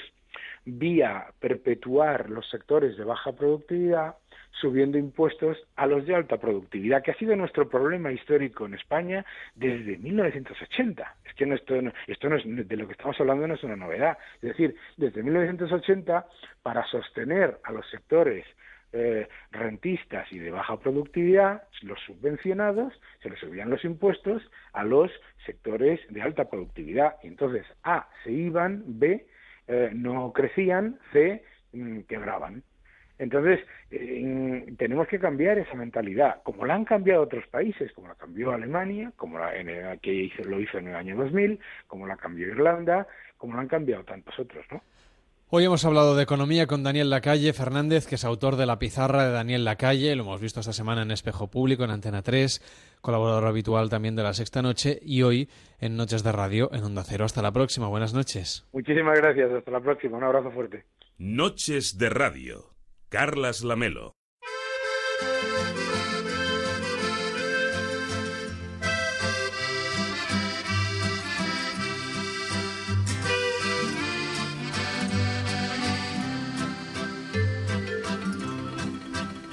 Fue en un pueblo con mar, una noche después de un concierto. Tú reinabas detrás de la barra del único bar que vimos abierto. Cántame una canción al oído y te pongo un cubata con una condición que me dejes abierto el balcón de tus ojos de gata. Loco por conocer los secretos de tu dormitorio. Esa noche canté al piano del amanecer todo mi repertorio. Los clientes del bar, uno a uno, se fueron marchando. Tú saliste a cerrar, yo me dije, cuidado chaval, te estás enamorando. Luego todo pasó, de repente, tu dedo en mi espalda dibujó un corazón y mi mano le correspondió debajo de tu falda. Caminito al hostal, nos besamos en cada farola. Era un pueblo con mar, Yo quería dormir contigo y tú no querías dormir sola. Y nos dieron las Son las 2 y 38, la 1 y 38 en Canarias, dice Lizarra a través de Twitter. La última semana de noches de radio siempre es súper rápida porque no quiero que se acabe. Os quiero, chicos. Nosotros también a ti. Lizarra, gracias por escucharnos un verano más. Dice Amanda Fraser, ¿cómo se llama la sintonía que ponéis al principio? Gracias. Pues un oyente la encontró el otro día con Shazam. Voy a buscarla yo porque para nosotros es la sintonía del programa. Era una, fin, una ristra de números cuando hace siete veranos la escogimos. Jorge González dice, reactivar el tejido industrial y científico es una inversión a largo plazo. El turismo y el ladrillo es un ciclo sin fin. Amanda, te digo el nombre de la sintonía en cuanto pueda, ¿eh? porque parece ser que Shazam ahora ya sí la reconoce. La vamos a buscar en cuanto podamos. Y en fin, más mensajes que nos llegan a Facebook. Por ejemplo, Pablo Belda dice, no hay nada mejor que la dieta de la abuela, en referencia a lo que nos contaba, en este caso, Pilar Benítez, autora del libro Mujeres agotadas en Noches de Radio. Si quieres contarnos cualquier historia, en Facebook, en Twitter y en noches arroba onda Hoy, rindiendo homenaje al teatro. Noches de Radio.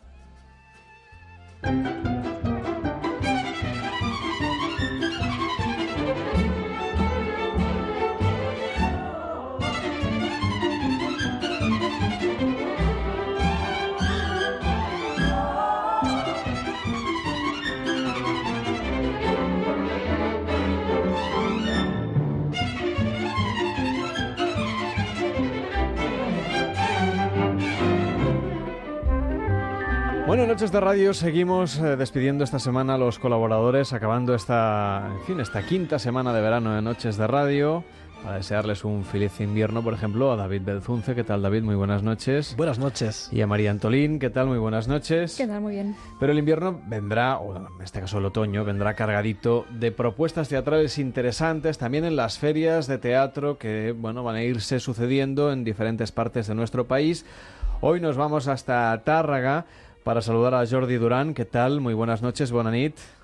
Hola, muy buenas noches. ¿Qué tal? ¿Cómo estáis? Encantados de saludarte y de dar un poquito de presencia mediática también a la Fira de Tárraga, que es, en fin, uno de los escaparates teatrales más importantes en nuestro país y donde los programadores, también el público en general, pues acude con muchas ganas para llevarse luego esos espectáculos a otros festivales, a, en fin, a fiestas eh, tradicionales, a grandes teatros, a teatros más pequeños y a todo tipo de celebraciones. Y también, evidentemente, el público que, que tiene ganas de ir y las compañías que testean, prueban, supongo también durante esos días, algunas de sus, eh, en fin, de sus nuevas creaciones ante un público pues que tiene esa parte profesional pero que también tiene esa parte real del público que verdaderamente luego va a ir a ver las representaciones. Pero para alguien que no haya ido nunca a la Fiera de Tárraga, ¿cómo es exactamente estos días de feria teatral en este municipio? Pues primero, eh, es de esas cosas que la vida hay que haber experimentado ni que sea una vez, porque es toda una montaña rusa, una experiencia escénica uh, multiorgásmica, así hablando en, en plata y bueno, directo. diciéndolo así seguro que vais a vender las entradas en la próxima semana todas Sí, porque es un tipo de material que estamos presentando que tiene que ver con la experiencia, es decir, los teatros, la experiencia escénica convencional, pues pasa pues bueno por un público que se sienta, que acude, que va, se desplaza. Nosotros llevamos las artes escénicas a la calle, las compartimos con todo el mundo y es más, aquellos que se atreven con la creación que ofrecemos en espacios no convencionales, uh, pues eso, sacudidas que sirven pues para mirar uh, el ámbito escénico desde lados que bueno que, que, que convencionalmente eh, y en programaciones que podemos ver en grandes capitales pues no, no están ¿no? En este caso, por ejemplo, si vamos a la Feria de Tárraga, vamos a poder disfrutar de diversos eh, espectáculos, ¿no? En diferentes localizaciones, lógicamente, pero también de mucho ambiente en las calles de este municipio eh, de Lleida. Sí, uh, son muchos los uh, vecinos de la ciudad que disfrutan de, esta celebración, pero uh, es una fecha importante en el calendario catalán y también del resto del Estado español, porque sí que es verdad que bueno acogemos a, a públicos de todos lados que vienen a pasar un fin de semana con nosotros de actividad escénica. Eh, nuestro target, eh, el público que, que nos viene a ver está entre los 30, 40 años. Eso quiere decir que, bueno, que ah, el público, la recepción es joven, pero también cada vez más estamos abriéndonos, pues bueno, a aquellas personas que vienen en familia o aquellos que hace ya unos años vinieron en familia tárrega. Luego es un, un viaje completamente inclusivo en el que, bueno, damos la bienvenida a Tárrega se vuelve más hospitalaria que nunca y se convierte en, en esto, ¿no? Una experiencia para muchas personas. María, eh, cuéntanos cuándo podemos ir a la feria de Tárrega. Pues siempre se celebra el segundo fin de semana de septiembre y este año O sea que es cae del 8 al 11 de septiembre. La sí. semana que viene. Muy Sí, bien. sí, sí. Como bien dice Jordi, son cuatro días súper intensos en los que hay muchas cosas por ver. Yo me encanta el ingenio que usáis para, para nombrar los distintos itinerarios, por si hay alguien que no, que no sabe qué, qué escoger entre tanta cosa. Os habéis inventado unos itinerarios que este año llevan por nombre ¿Qué irían a ver? Y son dos parejas de, de gente más o menos conocida, como podrían ser Chuck Norris y Angelina Jolie, o Ernest Hemingway y Ferran Adrià. No sé si puedes explicarnos un poquito de dónde sale esta idea. Bueno, primero eh, mandarle un beso enorme a María. María conoce bien las entrañas de Fira porque, bueno, ha colaborado con, con nosotros en, en anteriores ediciones y tengo que decir ah, que es una persona maravillosa. O sea que María, esto primero. Y luego, segundo, pues claro, ah, hay, que, hay que vender, hay que explicar y sobre todo comunicar este... ah, gran compendio de, de- de espectáculos, compañías, que es la FIRA, porque claro, en un fin de semana exhibimos hasta 60 espectáculos de 57 compañías diferentes. Luego hay que ordenar porque rápidamente podremos frustrar esta experiencia si no nos lo hemos preparado. Luego para dar pistas, itinerarios artísticos. Y esas pistas tienen que ver con, bueno, un poco con, con el humor. Ese es el enfoque, ¿no? Y luego, claro, de ahí eh, hace unos años hemos ido eh, preparando estos itinerarios y hasta ahora, hasta la fecha lo que hacíamos era pues ah, mm, titular un itinerario ah, pues de una manera u otra. Este año hemos cambiado la perspectiva lo que hacemos es imaginarnos qué verían parejas de ah, personajes que así al azar hemos ido ordenando, bueno, no tanto al azar, sino eh, parejas que, por ejemplo, ¿no? Como el matrimonio Trump. El matrimonio Trump en Tárrega es un poco el enemigo, ¿no? Porque, claro, ah, nosotros lo que hacemos en Artes de Calle, pues el, el- el, ah, itinerario que representa en este matrimonio es el que hace referencia al teatro de sala. ¿No? También tenemos un- un- un- una, una, una parte de, de- de actividad que pasa en, en, en, la sala, pues ellos irían por aquí, ¿no?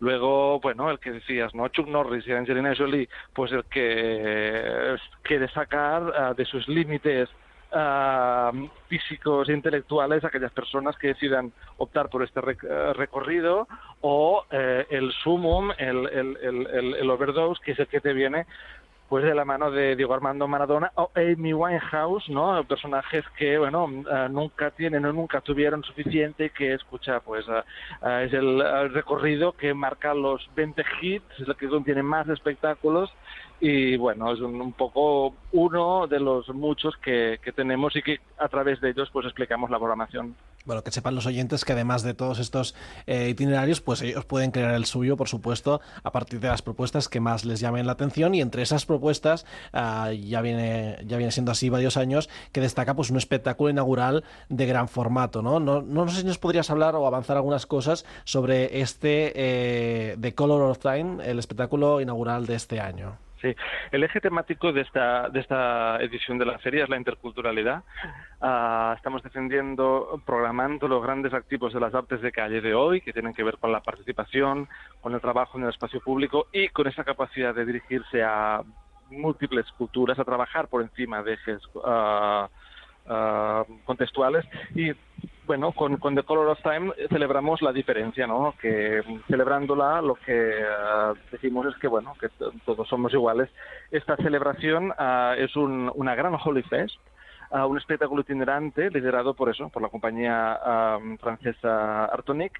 Y, bueno, se trata de una pieza que, que incorpora la participación ciudadana. Vamos a tener, pues, a casi 100 personas participando que a modo de flash mob se cuelan en un momento del, del espectáculo y nada, ganas de, de color también de tomar otra vez el centro histórico con una inauguración. Esto sí que es una novedad o novedad dentro de los últimos eh, años porque habíamos ido sacando a gran formato del centro y ahora volvemos y además con esta pieza que se hace de, de día.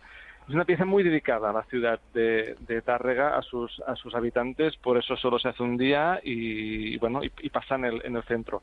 Esto va a ser la, inauguración este 2016.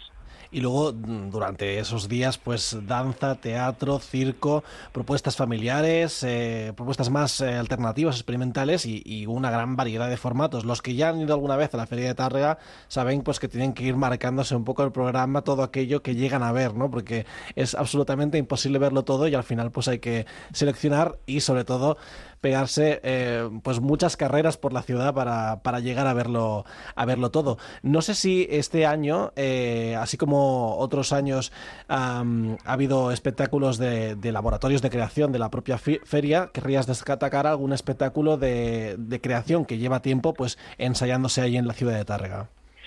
Mira, y lo que me gustaría destacar, ya que me das la oportunidad, es que, bueno, este año venimos a, últimamente ordenando la programación en diferentes secciones, también para clarificar, comunicar bien el proyecto en el que estamos trabajando.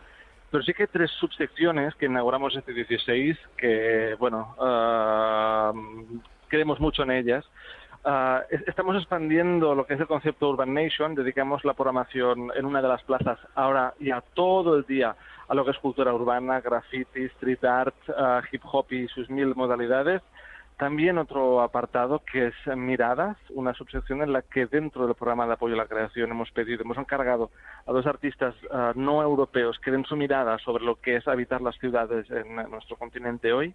Y luego también un espacio que le hemos llamado Espacio Zebra, en el cual pues dos compañías presentan, ah, bueno, se interesan, se han interesado por un mismo tema, que es la, la, transexualidad, y nada, van a ofrecer, a ofrecer ah, un trans y bueno, van a estar contentos, contentas de intentar explicar a programadores la necesidad de, bueno, incluir en las programaciones municipales, pues... ah, temas de actualidad que bueno normalmente no están suficientemente pues ah, representados o no tienen cabida en lo que es eso no la normalidad de, de una programación. ¿Cómo es el, el trabajo este de tomar el pulso de, de la actualidad teatral y de las artes escénicas en general para luego llevar al- al- a la feria pues eh, propuestas de todo el mundo? ¿Cómo, cómo es vuestro trabajo de selección eh, de estos proyectos? Bueno, pasa por ir a ver mucho teatro, pasa por una llamada, por una convocatoria en la que, pues bueno, diferentes compañías se van, se van presentando y pasa también por provocar aquello que, que creemos que, que el mercado no nos está ofreciendo, ¿no? De repente también descubrimos, vemos un creador, un intérprete, un pensador que lleva una línea de trabajo interesante, pues le invitamos a que pruebe, a que experimente en el espacio público y así mejorar sector, oxigenar, etcétera. Pero bueno, se trata siempre de, mm, de mantener un equilibrio que, como te digo, pasa básicamente por estas tres ah, acciones, ¿no? La convocatoria pública, el viaje, el ver, el experimentar y el, y el provocar materiales que, que el mercado no nos está ofreciendo. Hoy en Noches de Radio y durante todo este verano hemos querido dar voz también a los festivales de teatro y por supuesto esas compañías que tienen propuestas interesantes, curiosas, a veces fuera de determinados circuitos pues un poquito más populares y hemos querido poner el foco en diferentes eh, propuestas teatrales y cerrar evidentemente con una feria muy importante en nuestro país y que además empieza el próximo fin de semana en Tárraga, en Lleida. Agradecemos muchísimo a su director creativo eh, artístico, en este caso que haya estado hoy con nosotros, Jordi Durán. Hasta la próxima. Bona nit. Un placer, eh, os esperamos a, a todos, no solamente a María, que, que si no viene le pondré una gran cruz. Seguro que y, va, seguro que va. Y nada, besos a todos y muchas gracias. Este verano, Noches de Radio con Carlas Lamelo.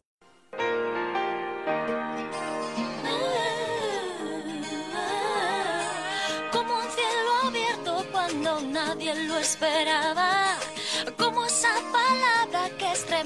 Mi razón. Desde la otra orilla del río que nos separa. Cruzaste nadando a prestarme el corazón. Te has ganado a pulso, siempre atento a cada gesto, sabes, no Ay, qué tiempos, ¿eh? Cómo ha pasado el tiempo, qué mayores Sí. nos hemos hecho, Ay. qué canas nos han salido. Bueno, tenemos mensajes de los De oyentes. 14 años, ¿eh? Enseguida hablamos de compañeros de esta serie de Antena 3, porque durante esta semana pues estamos recuperando alguna serie mítica y sobre todo queremos saber qué fue de sus protagonistas, a petición de los oyentes, por cierto. Víctor Manuel Anta, en este caso no Víctor Manuel el cantante, sino un oyente nos manda un montón de fotografías de la Feria del Teatro de Castilla y León, Ciudad Rodrigo, Salamanca, dice hasta el sábado. Pues aquí tenemos este apunte que la verdad es que, hombre, dice María y, David que ellos lo tenían controlado, han escogido Tárraga porque hemos hecho un poco de recorrido por diferentes partes de España, hemos pasado por Andalucía, hemos ido a Madrid, hemos ido a Galicia durante, durante todo este verano y bueno, hoy hemos acabado la última semana en Tárraga, en, en Lleida, en una feria que es muy importante para el sector teatral. Isabel Mirallas nos dice, en este caso también a través de Facebook, Isabel Miralles, me encanta vuestro programa, es ameno, divertido y tratáis muchos temas. Felicidades. Pues gracias Isabel por escucharnos y por los piropos. Es verdad que tratamos muchos temas porque tres horas cada madrugada dan para mucho. Dos y media. Bueno, dos y media esta semana. Sí, Las dos dos y media. primeras tres, luego, luego, luego Sí, media un poco hora como el, con los juegos. Como el Guadiana que va, viene Sí, y, y no se detiene. Bueno, cinco minutos y serán las tres, las dos en Canarias, que fue de los protagonistas de Compañeros. Pues hoy hablaremos, como decías, de una de las series más míticas. Yo creo que con ella nació prácticamente el fenómeno fan. Compañeros, que fue una serie de televisión de comedia dramática española que supuso eh, durante cuatro años una auténtica referencia de la televisión en España, emitida, como decías, por Antena 3. eh, desde se inició el primer capítulo el 25 de marzo de 1998 y el último capítulo se emitió el 16 de julio del año 2002. En total, nueve temporadas y 121 capítulos. Vamos a saber, por ejemplo, qué es lo que ha pasado con algunos de los protagonistas de esta serie. Era una serie de adolescentes, pero Sí. bueno, ya muy adolescentes no eran los No, actores. eh, no. Estaban todos muy revolucionados. Sí, sí, sí. El primer protagonista, Antonio Hortelano, más conocido por muchos y sobre todo por muchas como Kimi. Ay, sí, yo creo que fue uno de los primeros que llenó las carpetas de las adolescentes. un Latin ¿eh? lover, un Latin Sí, sí. lover. Durante los 90, la pareja formada por Kimi y Valle mantuvo, pues como decíamos, a los adolescentes de España pendiente del día a día en su complicada relación, una relación muy al uso, muy romántica, que digamos. Tras la cancelación de compañeros, en 2001, Antonio Hortelano siguió muy vinculado al mundo de la interpretación, con eh, su participación en películas y también en el teatro, pero la pequeña pantalla aún tenía reservada pues algunos papeles importantes para él, por ejemplo, en Los Misterios de Laura, en la serie SMS, Punta Escarlata o El Don de Alba. Eh, lo último que hemos visto de él ha sido en la serie Sin Identidad de mi queridísima Megan Montaner, también de eh, Verónica Sánchez o Daniel Grau, una serie que funciona muy bien en Antena 3. Eso él, pero ella... Ella, Eva Santolaria, pues mira, tras su paso por la popular serie Compañeros, Eva Santolaria, eh, conocida también por su papel de Valle en la serie, la vimos, por ejemplo, eh, dando eh, vida en un papel en Siete Vidas. La actriz también mantuvo como, se mantuvo como miembro del elenco principal hasta el año 2006, año que la producción fue cancelada por la cadena Mediaset para emitir ese spin-off eh, llamado Aida, que también se alargó muchos años. Ahora, eh, Santolaria forma parte de la actuación española de la serie británica Dates, que en Inglaterra cuenta con Ona Chaplin en su reparto y que actualmente se prepara también y se ha emitido en TV3. La serie eh, consta de 13 episodios de 45 minutos. Escuchamos qué piensan Eva Santolaria y Antonio Hortelano, lo que es lo mismo, Valle y Kimi, de su paso por la serie. O sea, sí que eres consciente de la repercusión, ¿no? Pero que tampoco... No, yo creo que es una cosa que dicen, bueno, es una serie que se emitió y tuvo mucho éxito, luego se puede olvidar o no se puede olvidar, o siempre te que... Pero lo más importante es que a nosotros se nos ha quedado y se nos ha quedado muy bien. Pusieron una cámara en una clase y dejaron la cámara durante una semana. Y los comportamientos de los chavales, muchas veces reflejados en el guion, nos quedábamos cortos nosotros, como, como éramos. Yo iba con un, con un gorro de estos negritos, de estos de lana, y fue porque eh, me acuerdo perfectamente de que uno de los chavales lo llevaba en el colegio. Hice el primer casting y me seleccionaron, me parece, y me dijeron, bueno, de momento no podemos hacer la serie, así que vamos a tener que esperar un año entero. Y esperamos un año entero. Y, y la serie no, Creo no que- salía. Que, que Valle, Y luego se volvió a hacer casting, otro- en otro esa casting. primera mm, en esa primera versión, digamos, era Paz Vega. Rodábamos 12, 14, 16 horas por lo menos. ¿eh? Compartíamos camerinos, eso también hace, no es que tú estuvieras solo, ¿sabes? O sea, de repente empiezas con las chicas, los chicos que estaban al lado, eh, nos cambiábamos y luego ya estábamos allí jugando, tal, bueno, hablando, lo que fuera, ¿sabes? o cosas que no se veían, ¿sabes lo que te? Pues este se ponía bizco. Claro, Ah, yo intentaba a veces despistarles para que se rieran y todo eso y me y ponía... entonces, claro, todo era como, no podías parar. Eres más consciente cuando ha pasado el tiempo de la realidad de lo que fue el fenómeno fan. Era el éxito eh, más grande que, que se había dado en una serie juvenil.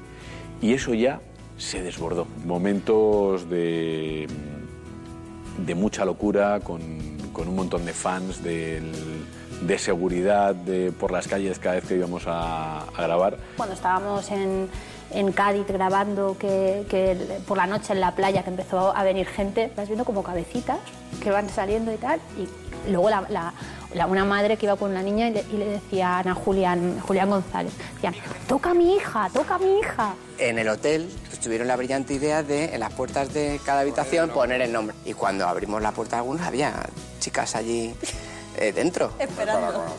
Que dije, joder, pues soy como Axel Rose, esto es perfecto.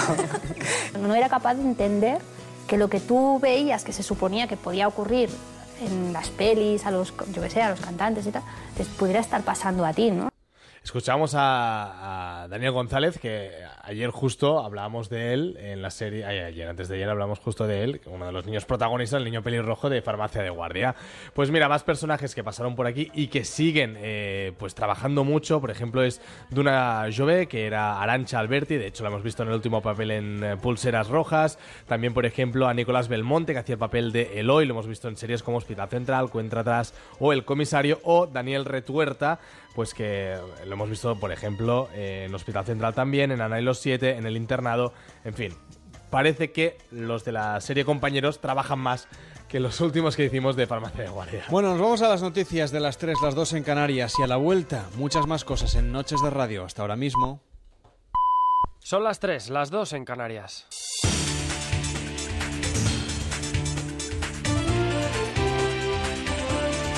Noticias en Onda Cero. Buenas noches. El gobierno de Colombia y las FARC han firmado esta madrugada en La Habana el acuerdo final que cierra las negociaciones de paz desarrolladas durante los últimos cuatro años. Un documento de seis puntos y 200 páginas que deberá ser refrendado por el pueblo colombiano en un plebiscito el 2 de octubre y por la guerrilla en una conferencia interna, Javier Atard. Su contenido ha sido negociado hasta la última coma para intentar salvar algunos de los puntos más sensibles, como la amnistía para los guerrilleros que confiesen sus crímenes o el cese bilateral del fuego, todo para intentar acabar con una guerra que en los últimos 52 años ha dejado un balance de 8 millones de víctimas, 220.000 muertos y más de 45.000 desaparecidos y desplazados. Humberto de la Calle, representante de Colombia en la rúbrica del documento, ha afirmado que es el mejor acuerdo posible, aunque serán los colombianos los que tengan la última palabra. El acuerdo logrado no es un acuerdo perfecto, pero con la misma honestidad y franqueza con la que hemos informado a la opinión pública, quiero ahora transmitir que tengo la certeza de que es el mejor acuerdo posible. Hasta el momento son 159 los muertos y 368 los heridos que deja el terremoto de 6,2 grados de magnitud que ha afectado al centro de Italia, un seísmo que ha destruido varias localidades, especialmente Amatrice, que ha quedado casi completamente devastada, pero también los pueblos de Arcuata y Pescara de Toronto. Fuentes de protección civil y del gobierno apuntan a que el número de fallecidos seguirá subiendo con el paso de las horas, ya que se tiene constancia de que muchas personas han quedado sepultadas bajo los escombros. La situación más dramática se vive en Amatrice, el municipio más grande de los afectados y donde viven normalmente 2.000 personas, pero que en los meses de verano dobla su población con los veraneantes. Todavía se sigue excavando con la ayuda de unidades caninas y lámparas en la búsqueda de posibles supervivientes entre los cascotes. El primer ministro Matteo Renzi garantiza la reconstrucción de los municipios por la credibil- credibilidad de Italia. Sabemos perfectamente que la credibilidad y el honor de todos nosotros garantizarán una reconstrucción de verdad que permitirá a los habitantes de esas zonas volver a empezar en esos pueblos. Esos pueblos que son muy bonitos, que han tenido un pasado maravilloso y que no merecen este final. Tienen la necesidad de imaginar un futuro. possibilità di immaginare un futuro. Turquía ha aprovechado la visita a su país del vicepresidente de Estados Unidos, Joe Biden, para volver a reclamar la extradición de Fethullah Gulen, el predicador exiliado en Estados Unidos, al que Ankara acusa de instigar el fallido golpe de Estado.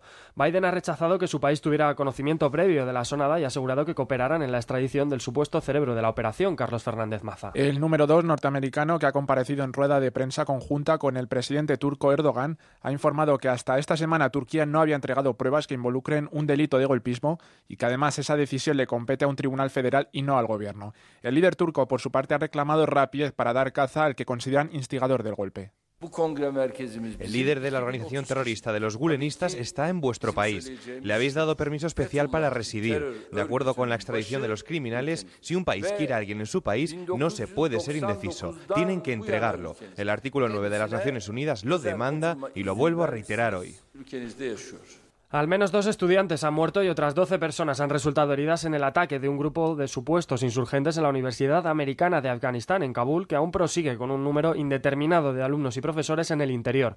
Tras producirse una explosión, varios terroristas suicidas habrían irrumpido en la universidad portando cargas explosivas. En estos momentos, la policía, que ya ha acordonado la zona, mantiene un tiroteo con los atacantes para intentar recuperar el control del campus. Un asalto que llega apenas dos semanas después de que un grupo de hombres armados secuestrara en Kabul a dos profesores de esta universidad donde están matriculados cerca de 1.600 alumnos. Y en deportes finaliza la última jornada de la ronda previa de la clasificación para la Champions con los 32 equipos que jugarán la fase de grupos, Laura Rubio. Este jueves se producirá el sorteo que distribuye a los cuatro equipos españoles en los diferentes grupos. De momento, en los últimos partidos disputados en esta fase previa se han clasificado el Manchester City, el Borussia Mönchengladbach, el Copenhague, el Dinamo de Zagreb y el Rostov de Rusia. Y en la Vuelta a España, Mersman ha conseguido la victoria en la quinta etapa de la competición en una de las jornadas más accidentadas hasta el momento con una caída multitudinaria.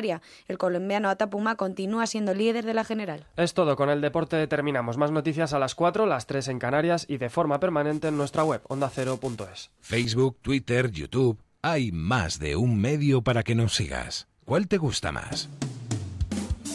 Onda Cero es la radio que siempre va contigo. Porque estamos en las redes sociales para que nos sigas, para que opines, para que compartas noticias. OndaCero.es. Más y mejor. Si quieres tener buena onda este verano, escucha a Merche Carneiro. ¿Necesita el ser humano estar constantemente haciéndose preguntas en lugar de disfrutar las respuestas? Parece que el propio cerebro humano crea esa necesidad de ¿Cuál saber... es el método de la siembra? La víctima acude a un cajero automático a extraer dinero y el, el delincuente... ¿En qué que no- consiste la flotación? Se basa en los mismos principios que, que el mar muerto, que consiste en flotar. Les proponemos un programa de radio. No hay que coger número. Tampoco hace falta que pongan sombrillas. Merche Carneiro te ofrece Con Buena Onda. Sábados y domingos desde las 8 de la mañana. Te mereces esta radio. Onda Cero, tu radio.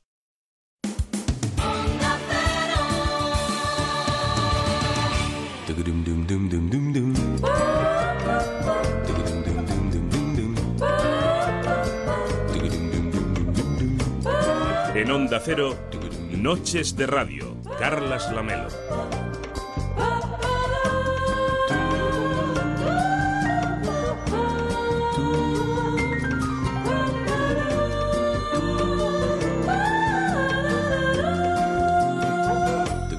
Las 3 de la madrugada y 6 minutos, las 2 y 6 en Canarias. Después de saber qué es lo que está pasando en el mundo, seguimos aquí en la radio en directo. En una una horita nos queda hasta que empiece el verano en marcha desde Onda Cero en Toledo para saludar a Javier Ruiz. Pero antes vamos a tener tiempo de hacer muchísimas cosas. Vamos a repasar, por ejemplo, el look de los famosos con nuestros paparazzi de guardia que son Manel Farré, también Gala Genovés y Alan Journet que vendrán dentro de un ratito a comentarnos un poco el look de los famosos. Pero antes nos tomaremos un bocadillo, el bocata de esta noche con Mónica Gunter. Tendremos tiempo también de irnos de fiesta por España y de conocer a una actriz que se está ganando la vida, la verdad es que en un país a priori que nos parece como muy lejano. Es el caso del Perú. Estamos muy acostumbrados, por ejemplo, a recibir a la comunidad peruana de emigrantes que llegan justamente a nuestro país. Pues en este caso le hemos dado la vuelta y hemos buscado una española que se ha ido a Perú a vivir y a buscar fortuna. En este caso en el mundo del teatro. El protagonista, por cierto, hoy en Noches de Radio. Tendremos tiempo también para saludar a Jorge Fernández, que trabaja en una imprenta en Barcelona. Se dedica a imprimir periódicos, esos de los que vais a leer, pues nada, sus páginas en unas horitas que ya están a punto de llegar a los kioscos y también nos iremos hasta Cantabria para conocer el chiringuito El Puntal de la mano de Ana Martínez. Todo esto y un poquito más aquí en Noches de Radio.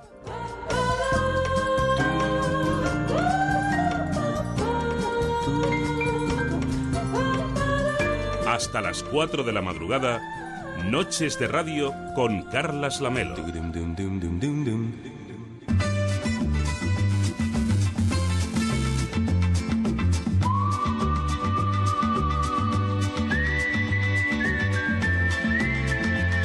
El bocata de esta noche.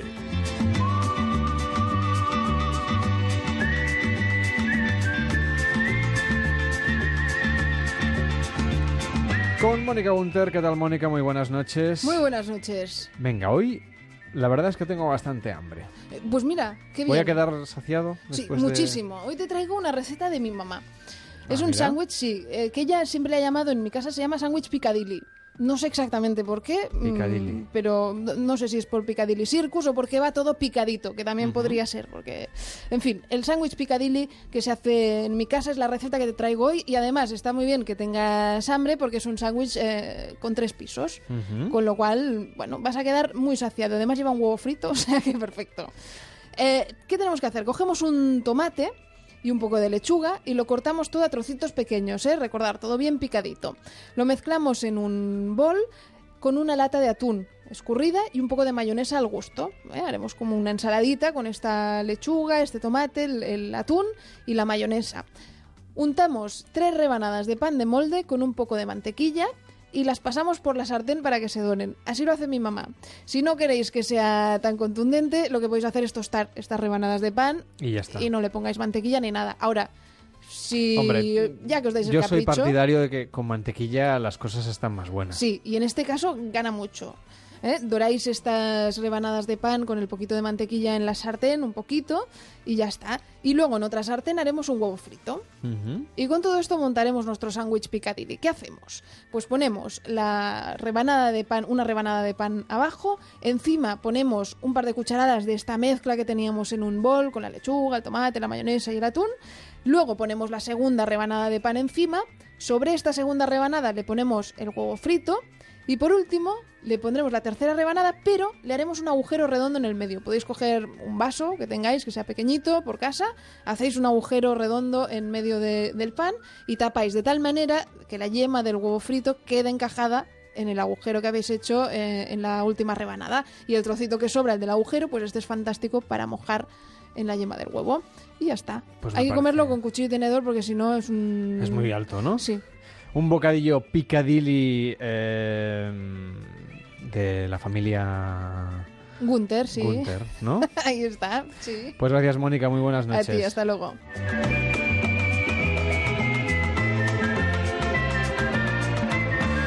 En Onda Cero, Noches de Radio, Carlas Lamelo. Las 3 de la madrugada y 10 minutos, las 2 y 10 en Canarias. Como hoy Mónica Gunter no ha podido acompañarnos aquí en directo en la radio, hemos recuperado el bocadillo de ayer, por si alguno se había quedado con la receta así un poquito despistada.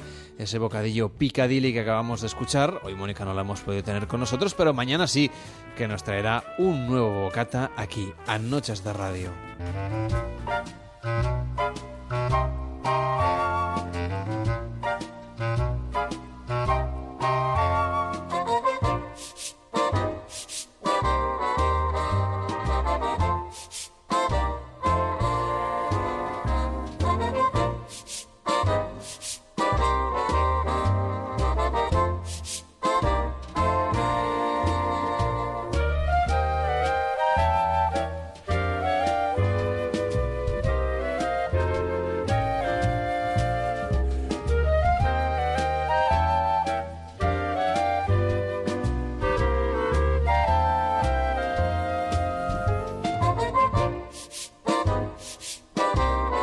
¿Qué tal, Gala Genovés? ¿Cómo estás? Muy buenas noches. Muy buenas noches, Carlos, Bueno, ¿qué ¿tú te has enamorado alguna vez en verano?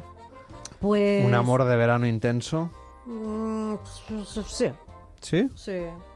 Sí. ¿Has dudado al principio? Porque estaba mirando la época si la podía decir o no, pero Mirando sí. fechas, ¿no? Solo tienes que decir sí o no, no. Sí, no- sí, sí. Nada más. Sí, sí. Alan Journet, tú te enamoras cada semana, así que... Sí, exacto, no es novedad. No Yo- una novedad. Yo durante todo el año, desde que estoy soltero, me voy enamorando de, de la vida. ¿Y tú, Manel? Yo, es como el trabajo, yo lo dejo ya para la temporada entera y luego en verano pues descanso. ¿Ah, sí? Sí, lo tengo como una actividad extraescolar. Enamorarme pues ya lo dejo para septiembre. En verano solamente... Y en junio, si algo ha funcionado bien durante el año, pues lo mantengo en verano. Y si no, pues no busco en verano, me espero. Claro, es que Muy bien, es lo mejor, oye. empezar una relación antes de verano Claro. es no. Es que no, es que no, es no. Ha de ser después Porque de luego te arrepientes. Si empiezas algo en junio, dices que viene en verano, pero luego ya en septiembre dices, ¿por qué he estado todo este verano con, esta persona? Claro, porque Entonces, igual, igual luego después del verano no aguanta el No tema. y porque cortas, hay claro. muchas parejas que después del verano ah, no llegan a buen puerto. Hay que ser práctico. Yo lo dejo ya para septiembre y ya luego ya Por lo veremos menos qué te pasa. dura, de Claro, septiembre hasta claro, junio, claro. de unido. Sí, sí, sí. Además, en verano ah, puede ser que conozcas gente viajando o yendo al teléfono y ya pues en septiembre hablamos. claro. Porque Das ha- hora, vas dando, vas dando hora. Como Hay es. parejas, Carlas, que yo no sé si después del verano, y nos referimos a una pareja en concreto, que tiene inten- intenciones de casarse, no sabemos, Gala, si van a aguantar. Bueno, esperemos que que, sí, sí. sí, Después de 17 años de, no- de pareja, de noviazgo, que yo no daba crédito, o sea, yo era de las primeras que decía, Perdón, ¿quién- esta pareja... ¿Quién lleva 17 años de novios? De pareja, de pareja. de Bueno, pero ya me entiendes. La Ro- ya. Eh, Rocío Carras- Carrasco. Rocito, bueno. ¿no? La Rocito Carrasco. Con una I. Con una I acentuada. Rocito Carrasco. Porque luego estaba Rocito. Tenía ni La idea. Roci- Sí, bueno, Llevo tema 17 está- años sin saberlo y no sé si tenía que saberlo hoy, pero... Claro, con bueno, Fide- Fidel Albiac. lo he aprendido. Fidel Albiac. Ah, Sí, muy sí, bien. No oh. sé quién es este señor. Ay. Ah, Pues no ahora hay- sé que es la pareja de Es la pareja Rocío y es la Carrasco. hija de... ¿Sabes de quién es? No, no, si te he dicho que no sabía quién era. De la Rocío... No, hombre, ella sí, Ah, digo él, que no sé quién es él. Pero ya me no estaba poniendo las manos Yo en la también cabeza. pensaba, por No, favor, eso sí. Carlas. Dios mío. No, pero Carlos, no sabes quién es porque él no es imagen pública. O sea, él no quiere salir en los medios, Bueno. entonces la gente sabe No creo que es más culpa mía que de él. No, hombre, no. pero Mejor él que no salga porque, Porque- muy guapo no es. Ya Bueno, es que fuera aburrido. guapo, es igual. O sea, Y- si se y quiere después mantener de al 17 margen años, después de 17 años se van a casar. contentos. Exactamente, se van a casar el día 7 de septiembre en Toledo. Lo que pasa que ¿Qué pasa? Que está un poco el tema, va a ir muchísima gente en la boda, bueno, sobre- se calcula sobre unas 200 personas, Ujú, bueno. pero Es mucha gente. gente, bastante. Hombre, Es gente. gente, claro. es gente, pero quiero decir que cuando los famosos hacen algo, yo espero mínimo Bueno, 500. pero esta es una famosa que ahora, bueno, supongo que ahora con el programa que está haciendo ahora con la... En la tele gana Barrera, dinero. Sí, ganará pasta. Habrá ganado su dinerito para, te- Para preparar una la boda. Bueno, se, supone que su hija y sus hermanos, hermanastros, no, no irán a la boda. Se Mm. supone, no, lo, lo ha, de- lo ha dicho ella. Pero va Pero gente- esto pasa en muchas familias. Sí, Sí, ya, pero en esta más. Pero ya, lo Ya, en esta es compensa. noticia, claro, Lo sí, sí. compensa porque va pues toda la familia Campos, las hijas, y María Teresa Campos van, por ejemplo, van todas las presentadoras de Telecinco que hacen el programa con ella, eh, va gente pues muy conocida, incluso Mm. colaboradores de la tele y gente pues relacionada con el mundo del corazón y bueno, pues yo creo que será una de las bodas del año, yo creo que van a llegar Yo porque creo que vamos, sí, que será después de una- 18 o 17 años, Bueno, yo, después de estar conviviendo, luego te casas, las parejas... no sé, Sí. no sé. Pero no marchemos de este programa donde está colaborando como presentadora Sí. para hablar de, Alba. Carrillo y Feliciano, pero lo gracioso de esta pareja es porque ahora se separan, pero donde se casaron, la finca donde se casaron, es donde se va a casar Rocito. O sea, comparten sitio, que eso es lo más gracioso. Y Alba Carrillo y Feliciano López pues serían pues la otra cara de la moneda porque han dejado ahora el matrimonio que tenían Oh. y Alba estuvo explicando otro día en su programa pues que había pasado con el tenista y por lo que dice ella es que habría pues una tercera persona por parte de él y, eso lo ha pues, contado en su propio programa. en su propio su programa. programa. De hecho, en el bien. primer programa que Cualquier día hicieron- os cuento yo algo. Vale, ¿eh? Vale, pues va, a mí me parece bien. ¿Cómo os encanta empezar a buscar historias? Pero mira, eh? en el, en el programa que hicieron, Rocito, que no, daría, no daría audiencia yo. Bueno, no sé. Hablaron igual del programa sí. de infidelidad. Claro, que en el primer el programa hicieron una entrevista a, a Rocito, que era una de las presentadoras, eh, hablando de su boda, y otra entrevista a Alba Carrillo, que era otra de las presentadoras hablando el de la programa. de la- Si queréis, Claro. empezamos a contar, no sé, mm, ¿qué, qué habéis hecho esta mañana? Y ya está, y llenamos el programa. Pero tiene que eso. ser algo. No sé, Claro, que es verdad guste. que nosotros no tenemos tanto interés. Claro, o algo que por lo que sea pues que guste. Entonces pues lo han dejado por eso, porque había una tercera persona y, y ella pues dice que lógicamente después esto no se lo podía perdonar. Pero ya yo pienso que Feliciano ya tenía fama, este señor de ser bastante mujeriego, infidel y, y más y más y más y más. Es un chico que ya prometía que... Claro, y además lo que pasar, ella ¿no, decía, eh? que es lo que la gente pues la ha criticado mucho, que la infidel- las, infidel- las infidelidades que él le hacía, que no eran culpa de él, sino de las chicas que se acercaban a él sabiendo que era un hombre casado. Claro, ¿De la pues otra? No, no, güey, no, güey. Es que ella- no me extraña si luego... No, no, no, yo esto no, no, lo escuché, lo que dijo, pero si es así, no me extraña que le haya Claro, sus compañeras la criticaron Por mucho, favor, si claro. piensas esto... Porque quien tiene es compromiso es él, no las otras. Desde aquí todo mi por apoyo favor. a las otras y los otros. Exacto. pero- no tiene ningún compromiso, ¿no? No, claro porque- que exacto. no. O sea, Sí. es él el que tiene que Eso, decir, no, eso quiere decir que tú has sido otro. He sido otro. Ay, en no. algún ¿Ah, momento. sí? Sí, mira, mira, Muy mal, mira, muy Manel. mal. No, a ver. Muy mal, ha- hablemos muy mal. claro. Si tú tienes pareja, tú con tu pareja tienes que tener la suficiente confianza para hablarlo todo. Si tú te cruzas con Alan por el mundo y de pronto tienes un flechazo, pues ah, llega a casa y coméntale a tu pareja, mira, que es que he conocido a un chico y... He conocido a Alan y- y, Alan, ya no quiero que probarlo. ya y ya está. Y quiero probarlo. Si optas por no decirle nada, igual son cuernecillos, ¿no? No, a no, no ser que seáis no cuernos. a no ser que Ah. seáis una pareja abierta de estas modernas que hay Eso hoy, no, en que día. hoy en día sí, no, que existe el poliamor ¿no? Y tanto. El poliamor. Eso lo... de- pero después nada, la práctica... Siempre Eso no hay uno que funciona, ¿no, sufre. ¿no, Gala? No, no Es que es difícil, funciona. creo yo. Yo, yo La cuando infidelidad he estado no, en que ya está pareja... permitida. A mí, yo estoy con una pareja y yo me entero y, bueno, es que lo he hecho de Claro, casa. y esto de las lo he hecho de casa. Es que- Y lo ide, idem, eh? Que si Igual. és también lo mismo. Pero estas eh? parejas abiertas Mm. siempre hay uno que sufre más que el otro. Claro. Claro. Eso está demostrado. O sea, que esta libertad no sé. Yo, Pero bueno, yo- yo conozco una pareja abierta y hay uno de la Esto de pareja abierta... suena fatal. fatal, Me sí. vais a perdonar, ¿eh? Sí, porque abre las puertas de su casa al amor con otras vale. personas. Jornada de Pues, puertas Sin abiertas. compromiso de permanencia, digamos. Exacto. Bueno, cada uno pone sus reglas. Conozco una pareja que adoptaron una tercera persona No. para... Sí, sí, sí, sí. No, no adoptar en el tercera sentido persona. literal. A pero ver, conocieron a, a un chico O sea, y un lo poli- añadieron... un poliamor Un de poliamor, estos. sí. Y este O sea, un chico cada, cada fin de semana se iba allí. vi- viene a la ciudad para estar con ellos. Y hacen sus cositas. Pues Bueno, a ver, si están de Se acuerdo van a ellos hacer dos, fotos, vale, pero... mm, patatas bravas, lo cervezas, un tinto importante de en la verano. vida es, es dar. Si, si das, recibes. y Bueno. esto en verano, pues es mm, una época bonita para dar amor y recibir. Yo pensaba que me vais a hablar de parejas que se habían enamorado sí, en verano. Sí, pero es que cuando hay amor, hay desamor. Y Ya. si Bueno. hay un summer, un summer love, hay una ruptura por ahí también. Porque... Claro, y ahora que Alan hablaba pues de Instagram, de las fotos, de subirse fotos y demás, pues hay una eh, nueva famosa, por así decirlo, una It Girl, que es Dulceida, que es una chica pues que está revolucionando las redes sociales y que es una chica pues se ha hecho conocida más que nada pues por sus vídeos en internet y por crear Por Instagram, tendencia. exacto. acaba de sacar un libro, ahora está en el programa de Sara Carbonero, Sí, ¿no? Quiero Ser. Entonces, pues ella es muy conocida porque justamente en el programa este de Sara Carbonero, eh, hace unos días, pues salía como su novia Alba, le pedía matrimonio delante de todos Oh, sus oh. fans en la Dulceida Weekend, que es una fiesta que hace ella cada año, y pues es una de, las nuevas bodas que veremos y será en octubre que se casará pues Alba y Dulceida. Qué O sea bonito, Y ¿no? están sorteando, propia- por cierto, Guau. si tiene fans, están sorteando eh, una entrada para la boda de Dulceida Ah, muy entre bien. los fans. O sea, es quiere como ir, un pues que espectáculo. ¿no? Me Claro, encanta. claro. Es la Sí, sí. fiesta del amor. Estela del Carmen también ha colgado hace nada dos días una que es la hija de Banderas y de Sí. Sí, aquí, aquí, aquí sí. Me- hasta es que aquí me mira Gala, Gala me mira porque sabe que yo no tengo ni idea de, de los Banderas sí famosos. sabes quién es, Sí, ¿no? Ah, exacto. bueno, es Entonces que me me mira, no, Estela del Carmen, ¿eh? no, esta- aquí sí que sabía quién era. Bueno, menos mal, menos mal, saca un peso de encima, porque digo, tengo que decirle todo el, el árbol de momento, de la algunos, familia. algunos los voy cazando. Pues bueno, ha puesto colgado una foto también en Instagram de un chico de su novio. O sea, que también es un amor de verano. Y sus papás Claro, porque están esta chica ya debe ser una adolescente. 18, 19 Una añitos. adolescente. Ah, ya, Sí, la sí, adolescencia ya le está quedando ya le atrás. está quedando Pero por una foto sí. decir que vamos de boda un poco exagerado. No, pero ¿no? bueno, que es un amor de verano, que hace poco que lo ha conocido, ya lo ha colgado. Su mamá estaba muy contenta porque ha dicho, ay, mira, mi hijo tiene, no me había enterado que mi hijo... Mi hija Ahí lo tenía". has sabido a través de Instagram, sí, en sí, este más o caso. menos ahí es que a, ahí. tra- a través de las redes Se te enteras de todo. te enteras de todo. Sí. Y en verano aún más porque conocen a gente, cuelgan fotos. Claro. Y hay famosillos y famosos. Pero lo que hay es más especulación. ¿No? Claro. Bueno, a, a nosotros nos gusta meternos en Instagram en verano porque ves, dices, ¿qué hacen estos dos cenando?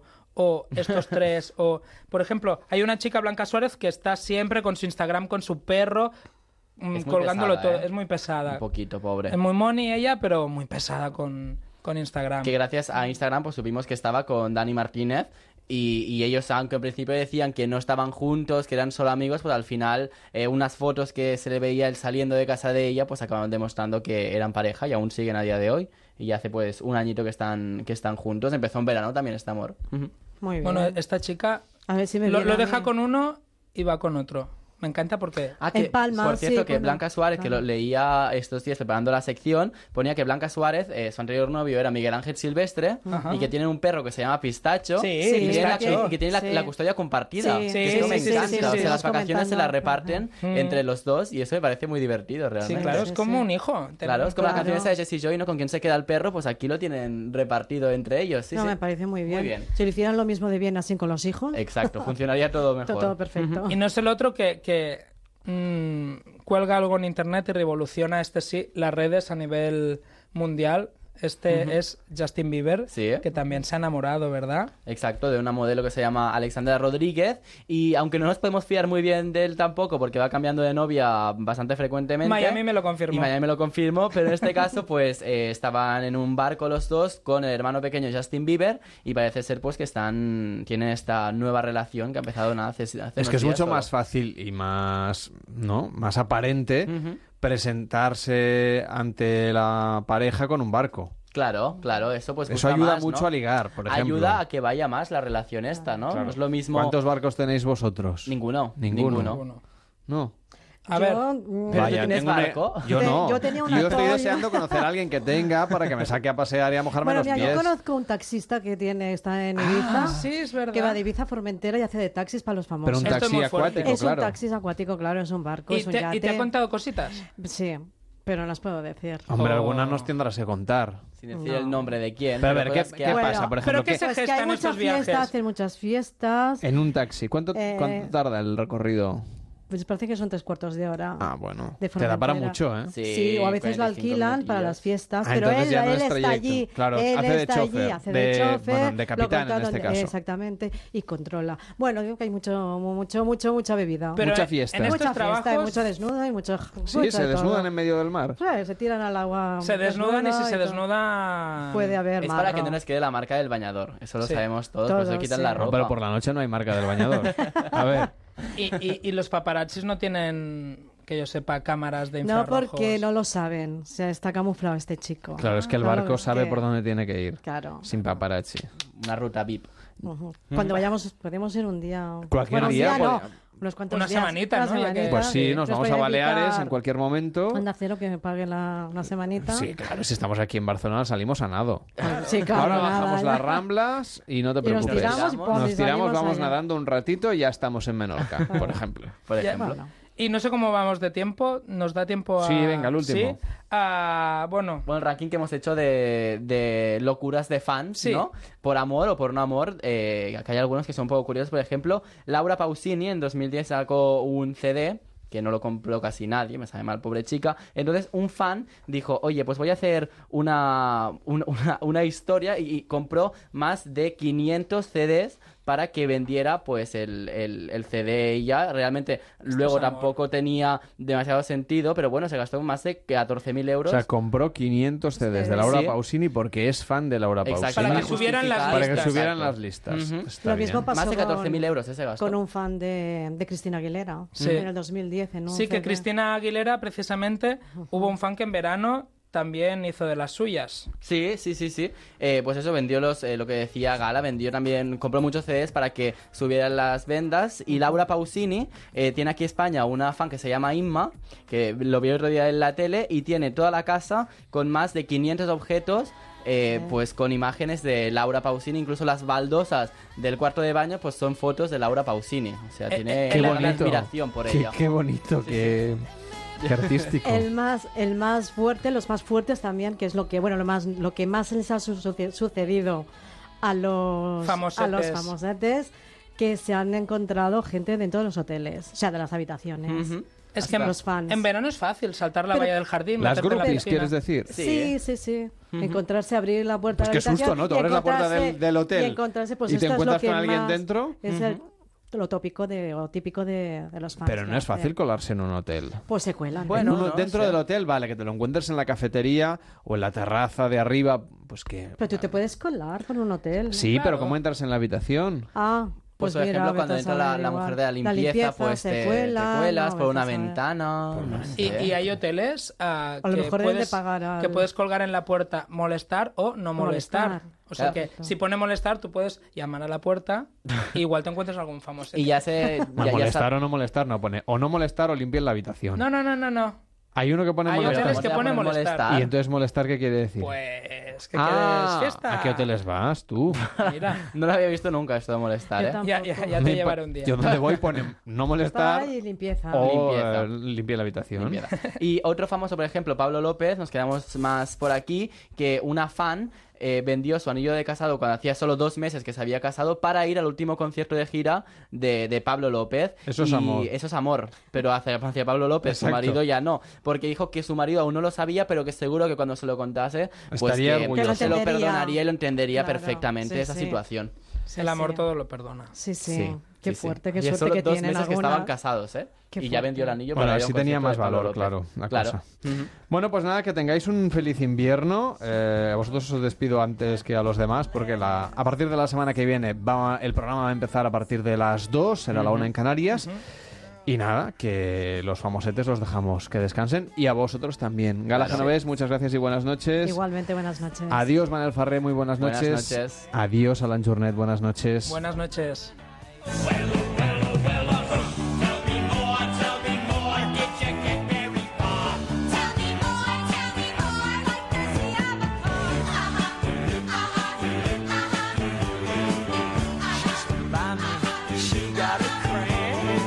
Cada noche en Onda Cero, Noches de Radio.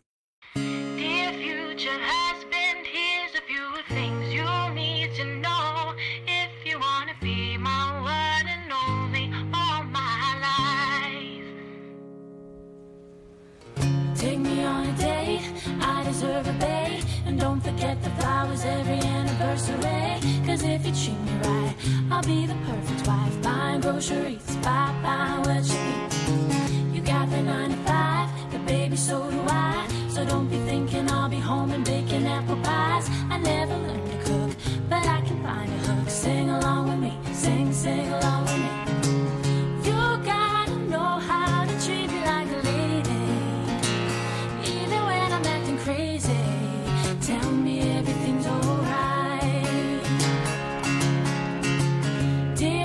Future husband, here's a few things you need to know if you wanna be my one and only all my life.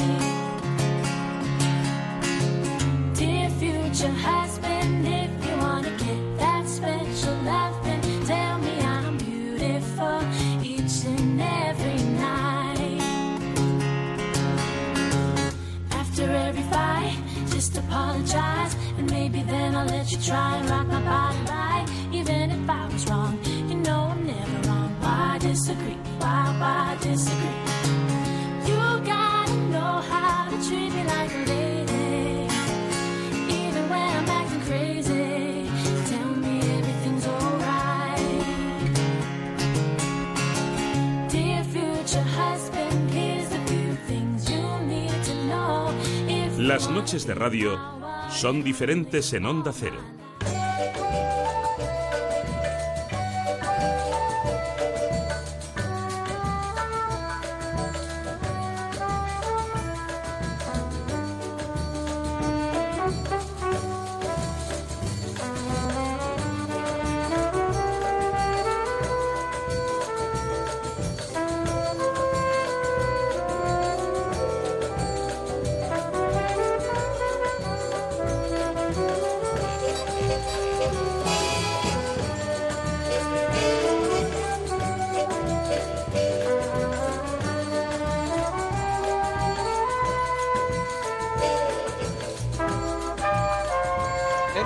Noches de Radio seguimos buscando a españoles que han encontrado fortuna fuera de nuestras fronteras o que lo están probando con Marc Mayolas, que hoy nos lleva hasta Perú. Hasta Perú, nos vamos a Perú hoy en Noches de Radio. Vamos a conocer a una sevillana que hace justo ocho meses que vive en Perú. Una sevillana, como ella decía, de, de la Macarena. Eh, y es Ángela Mesa, que nos está escuchando, que dentro de poco además tiene actuación ahí en Perú. Que es actriz. Es ¿Qué tal, Ángela? ¿Cómo estás? Buenas noches. Hola, ¿qué tal? Buenas noches. Buenas tardes aquí. ¿Qué hace una actriz en Perú? Una actriz española, en este caso, claro. Pues mira, yo siempre he sido, como digo, culo de mal asiento. y, y- y necesitaba un cambio ya. Tenía ganas de, de salir fuera, de, de pisar Latinoamérica y de probar qué, qué otras cosas no me pueden sugestionar creativamente. Y, y así, pues marché hace ocho meses con un proyecto de teatro aquí. Estuvimos hasta febrero haciéndolo aquí con un director peruano que había conocido en Barcelona. Y cuando acabó el proyecto dije, me quedo, me queda todo por emprender y por vivir. Porque hay, mucho, hay muchas oportunidades para los actores y las actrices en un país como Perú. Pues mira, lo interesante de Perú ahora mismo es que está en, en total emergencia, o sea, está emergiendo, perdóname, está emergiendo. Entonces hay muchas ganas de hacer cultura, muchas ganas de contar historias, de recibir historias por parte del público y por parte de los creadores, ¿no? Es una industria que, que se está armando y, y eso, hombre, pues imagínate, para nosotros los españoles de a pie que estamos con esa crisis y con, todo lo que se nos ha caído, ¿no? La cultura en nuestro país, que estamos ahí remándola, pues venir a un sitio así que de repente se te abren las puertas y, y la gente tiene ganas, sobre todo, pues es bastante es bastante bonito. Pero claro, debe ser un público, hombre, el idioma es una cosa muy importante, nos une muchísimo, hay una cultura común, pero tiene que ser un público diferente, ¿no? completamente diferente, completamente diferente. Es otra historia. De hecho, justo yo ahora estoy presentando una obra en microteatro porque me interesaba ver eso, ¿no? ¿Qué diferencias hay con el público español? Entonces, había como algunos aspectos que quería tocar en ciertos temas y, y en esas estoy, ¿no? Y estoy trabajando un poco con los prejuicios con respecto al cuerpo, el desnudo y todo eso y la verdad es que las reacciones de la gente aquí yo creo que no serían las reacciones de la gente en España, ¿sabes? ¿Qué quieres Está decir? siendo ¿Que muy curioso. ¿Que son más conservadores, más atrevidos, menos? son, eh, son más conservadores todavía con respecto al, al uso del cuerpo, al, al mostrarse, ¿no?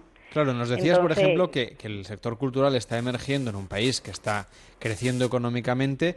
No sé si eso hace que de momento en Perú los que van al teatro sean a lo mejor quizá los que tienen un- una posición algo más privilegiada dentro del país. Si es tan reciente, digamos, ese interés por la cultura, me refiero.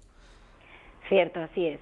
Es eh, em, casi toda la gente que hoy en día puede acceder al teatro sí que tienen, o sea, están un poco más acomodados económicamente, pero poco a poco se está abriendo esa brecha, esa brecha. Entonces, cada vez se acerca más gente al teatro que, bueno, pues está consiguiendo un trabajo que le posibilita tener una solvencia económica como para poder consumir teatro, ¿no? Entonces, es muy interesante porque es público completamente nuevo, es gente que, no sé, a lo mejor tiene 40, 50 años, 30 y nunca ha ido al teatro y está yendo por primera vez. Entonces, eso es muy interesante, sí. Cuéntanos cositas de Perú. ¿Qué te has encontrado, y Ángela? ¿Qué, qué es lo que te ha sorprendido cuando llegaste, cuando pusiste los pies en, en tierra firme?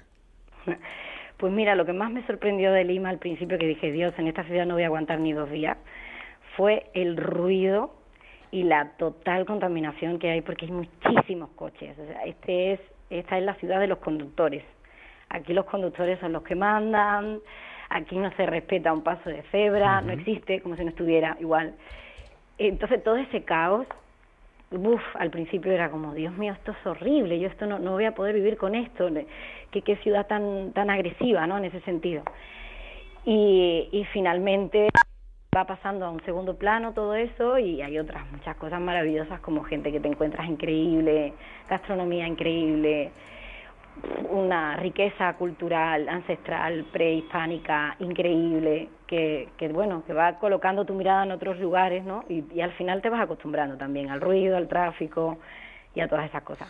Y cuéntanos, ¿cómo se llama la obra que estás representando ahora en Microteatro Lima? Pues mira, se llama Propiedad Privada. Hay una canción de Lucha Reyes que, y, de, y de otra, hay otras grandes cantantes de aquí, de la canción criolla, que se llama propiedad privada y es un clásico aquí, ¿no? Entonces, también le he dado muchas vueltas a lo que significa la propiedad privada, ¿no? Esta sociedad es prácticamente mm, neoliberalista y, hay, y, y tiene gran valor, ¿no? La idea de la propiedad privada no tiene los mismos derechos en salud que tenemos nosotros en España, ni en educación. Entonces, me parecía que era como un tema que, aunque la canción se refiere a la propiedad privada en el amor, me parecía que era un tema como muy global y conceptual ahora en este momento en Perú, ¿no? Y a partir de ahí empecé a preguntarme cuál era la propiedad privada para mí, ¿no? Y, al final me di cuenta que la única propiedad privada que existe es la de tu cuerpo. Y a partir de ahí ya surgió lo del tema del desnudo y, por ahí, y por ahí va la cosa. Y la verdad es que ya te digo que la respuesta del público está siendo muy buena porque finalmente es muy divertida y, y entonces pues la gente lo, lo vive con, como con alegría, ¿no? Se van con preguntas filosóficas pero alegres, pero riéndose. Es curioso Porque- porque Microteatro, que es un proyecto que nació justamente en nuestro país y que se ha exportado ahí en varias ciudades de España, ¿no? En Barcelona, en Madrid, en Sevilla. Pero hay también en México, en Miami, en Costa Rica. eh, en fin, supongo que en Argentina, en Buenos Aires, supongo que orgullosa también de que, bueno, haya tantos, en fin, una, una idea que a priori es, es originaria de nuestro país, de España, haya tantas posibilidades, ¿no? También en América Latina.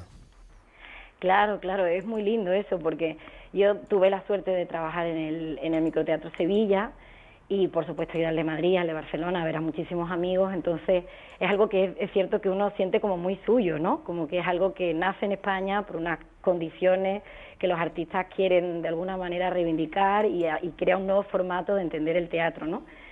y, y, y verlo aquí y ver qué otras idiosincrasias se mueven también en Microteatro Lima es, es muy divertido y yo me siento muy en casa. Qué O sea bueno. que- Qué sí, bueno. sí, sí. Y al menos en, en el Microteatro Barcelona, pues se comen nachos, se comen sándwich, eh, hay un poco de todo, hay hummus. ¿Qué hay para, para picar allí en, en Microteatro Pues- Lima? ¿Qué, qué comida os Pues- dan allí? Pues mira, te digo, es una casa barranquina del barrio de Barranco, que es un barrio precioso, un antiguo balneario de aquí de Lima, y es una casa barranquina, o sea que es preciosa la casa antigua, blanca. Y en el patio tienen, tienen la zona un poco así del lunch, pero en realidad casi que no hay comida. La Ah. gente va al microteatro sobre todo a chupar, como dicen aquí. A chupar, hay chupar. mucho tipo de cervezas, cervezas artesanales, unos gin también increíbles, pisco sour.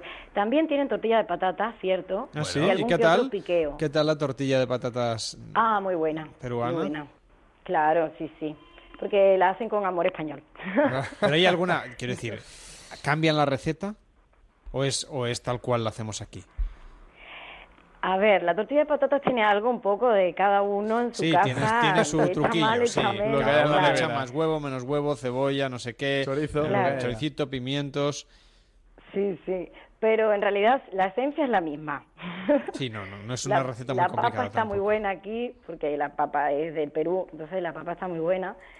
Y Te no preocupes sé, que aquí también, depende. aquí también venden, venden patatas peruanas, ¿eh? Claro, sí, claro, claro, también. También que- llegan. Llegan y a veces no... eh, quiero decir que la gente las compra por, por españoles y en realidad vienen de la otra parte del mundo, igual que pasa en, en tantos otros lugares. Pero cuéntanos, eh, nos decías que la patata es buena, ¿no? Sí, la patata es muy buena. sí.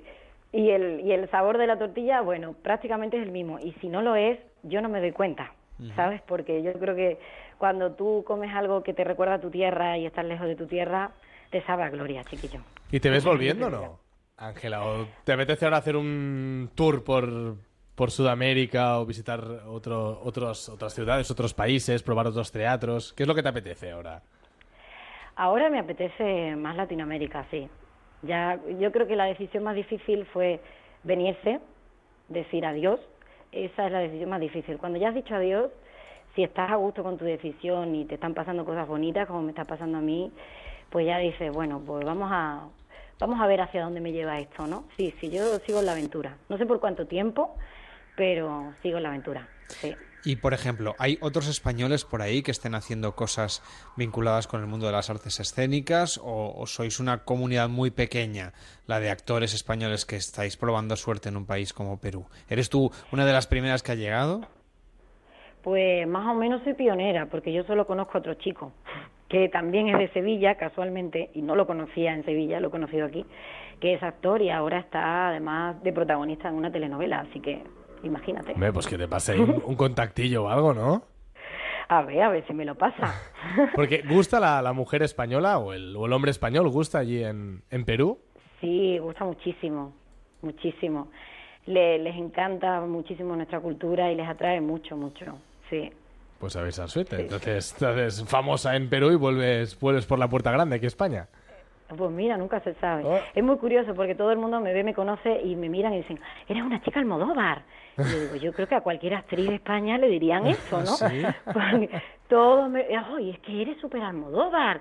Mira, te mueves como las actrices de Almodóvar. Digo, pues no sé, igual Pues no es una ve, manera ya- que tenemos de Llamamos ser. a Pedro en cualquier momento, si nos está escuchando. Claro. Claro. Que repatrie a Ángela. Tienes a Ángela que la puedes traer aquí de nuevo o irse a rodar a, a Perú, ¿por qué no? Porque al final ¿Por qué Almodóvar no? es, es nuestro realizador, uno de nuestros realizadores más internacionales. Ha sido un placer saludarte y conocer a alguien que está haciendo de actriz en Lima, porque normalmente cuando entrevistamos a gente españoles que han encontrado fortuna, pues muchos son en el sector de la hostelería o de la creatividad, la Mm. comunicación, la empresa, ingenieros, al traductores, evidentemente, que son oficios, pues, bueno, donde ya hay una cierta internacionalización fácil. Pero actriz y de teatro, porque el cine mira y la televisión, pero lo del mundo del teatro siempre está más asociado, ¿no? Un poco a quedarse donde, donde uno está y tú has sido muy valiente. Que tengas mucha suerte y gracias por contarlo gracias. aquí en la radio. Buenas noches. A vosotros, Adiós, gracias. Ángela, un abrazo. Un beso. Cada noche en Onda Cero, Noches de Radio, con Carlas Lamelo.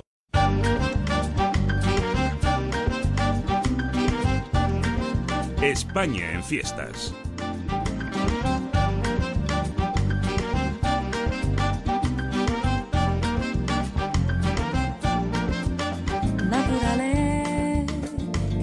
Venga qui, organizzerò tutto per noi due.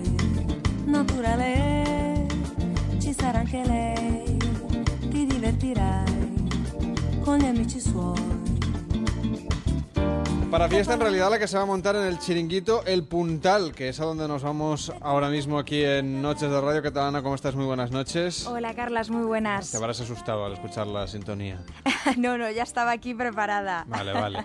Bueno, a ver, cuéntanos que en realidad en lugar de fiesta nos vamos de chiringuito. Un chiringuito muy festivo, por otra parte. Pues sí, os llevo al que es considerado uno de los mejores chiringuitos de España. Escondido entre dunas de arena blanca nos espera El Puntal, un chiringuito de los de toda la vida con vistas espectaculares al mar Cantábrico. Está ubicado en la playa del Puntal, en Cantabria, y desde su terraza se puede ver el Palacio de la Magdalena y el conocido barrio de Puerto Chico. Ricardo es uno de los hermanos que están al frente de este local. Hola, buenas noches. Soy el dueño del Chiringuito Puntal. Me llamo Ricardo Tricio. Soy de Pedreña, Cantabria. Aunque está escondido entre dunas, el Puntal es inconfundible. Por cierto, que algún oyente chiringuitero también nos puede mandar sus propuestas a noches.onda0.es. ¿Cómo podemos identificar este chiringuito El Puntal? Pues hay que buscar la bandera nacional que siempre ondea en este chiringuito y después seguir los motivos marineros que ya están presentes en el exterior. Si todo esto falla, fíjate en una barra que a cualquier hora está llena de gente. Muy bien, tenemos la bandera de España, tenemos estos elementos marineros, mucha gente en la barra, la ubicación ya nos queda clara. ¿Cuánto tiempo lleva abierto el Puntal?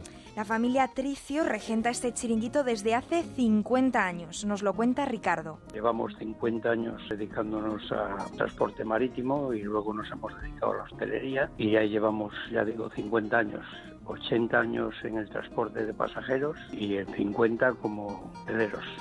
80 años dedicados al transporte marítimo los hacen especialistas en el pescado del Cantábrico. Bueno, deben serlo, con 80 años de experiencia, eso ya es experiencia. Eso ¿Qué es. variedades de pescado, de productos, de, de platos tienen? Pues mira, Carles, el dueño del local nos explica que ofrecen más de 10 pescados distintos. Nosotros principalmente es el pescado, el pescado fresco. Nosotros, toda nuestra carta se basa en pescado. Nosotros tenemos prácticamente todas las variedades que hay en el Cantábrico, o sea, de rodaballo, lubina, jargo, cabracho, besugo, dorada, tenemos merluza, tenemos bonito de temporada, tenemos nuestras famosas anchoas que nosotros llamamos bocartes. Como ves, hay donde elegir. La recomendación es un aperitivo a base de bocartes, esas anchoas típicas de la zona de las que nos hablaba Ricardo, quisquillas, percebes y almejas de Pedreña, que es el pueblo vecino. En el almuerzo, el bonito, el rape y el rodaballo son los platos estrella. Yo me los comí ahora todos, uno detrás de otro, vamos, yo sin ninguna duda. Pero si hay algún oyente que no sea así muy amante del pescado, ¿tiene alguna alternativa? Justamente en el Puntal hay comida para todos. A los más carnívoros les van a encantar las carnes prietas que traen de los prados cántabros, acompañadas con jugosos tomates del país, esos que saben de verdad a tomate. Bueno, pues eh, la verdad es que es una de las cosas que aquí, al menos en la ciudad de Barcelona, es difícil de encontrar. Tomates que sepan a tomates. No sé si en Madrid tenéis más suerte. No, en Madrid es complicado. Yo, yo añoro los tomates gallegos que también me sabían a tomate. Es que saben a tomate auténticos los gallegos, es verdad. Eh, y bueno, los de Huelva y los de, en fin, de, de toda la huerta española. Ya se me hace un poquito la boca agua, la verdad. Eh, Hablamos de que los tomates saben a tomates. Queremos endulzar un poquito el paladar. ¿Con qué nos deleita, por ejemplo, este chiringuito a la hora de los postres? Pues los postres, Carla, son excepcionales. Su especialidad es la tupinamba o nido de melocotón, una mezcla de natillas, caramelo y merengue que se sirve muy fría y esto se agradece en verano. Las guindas rojas le dan el toque final a este postre.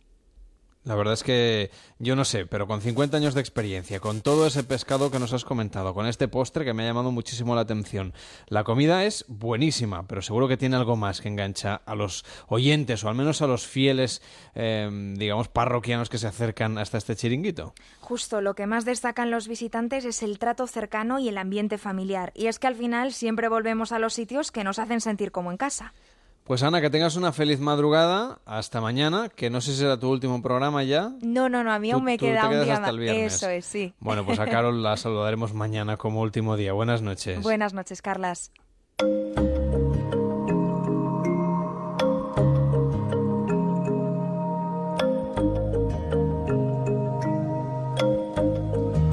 Bueno, pues en un ratito nos iremos a dormir, ya todo el equipo de Noches de Radio, quizá alguno de vosotros también. Y para cuando os levantéis, un consejo, el que nos llega desde Caldas de Malavella, en Girona. Allí tenemos a nuestro coach, el entrenador emocional de Noches de Radio, él es Xavier Ullé. ¿Qué tal, Xavier? Buenas noches. Buenas noches, Carlas. Hoy nos preguntamos por qué solemos quemar las naves por pequeñeces con tanta facilidad.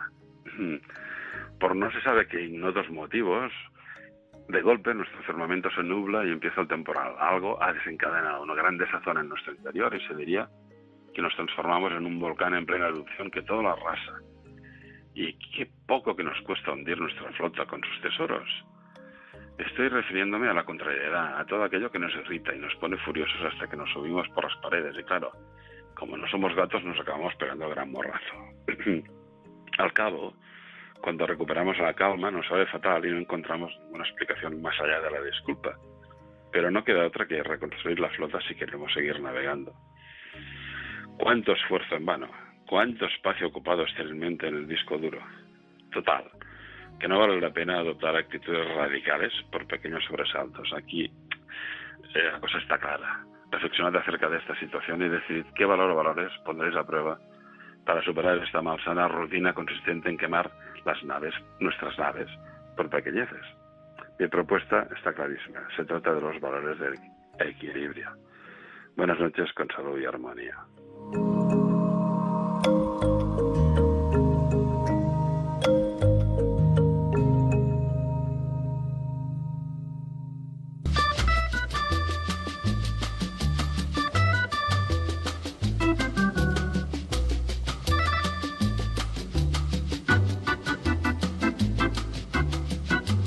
Tenemos aquí algunas portadas, por ejemplo, para mañana dice La Razón, el corazón de Italia vuelve a temblar. Tenemos, por ejemplo, el diario ABC que dice un devastador terremoto deja al menos 120 muertos en Italia.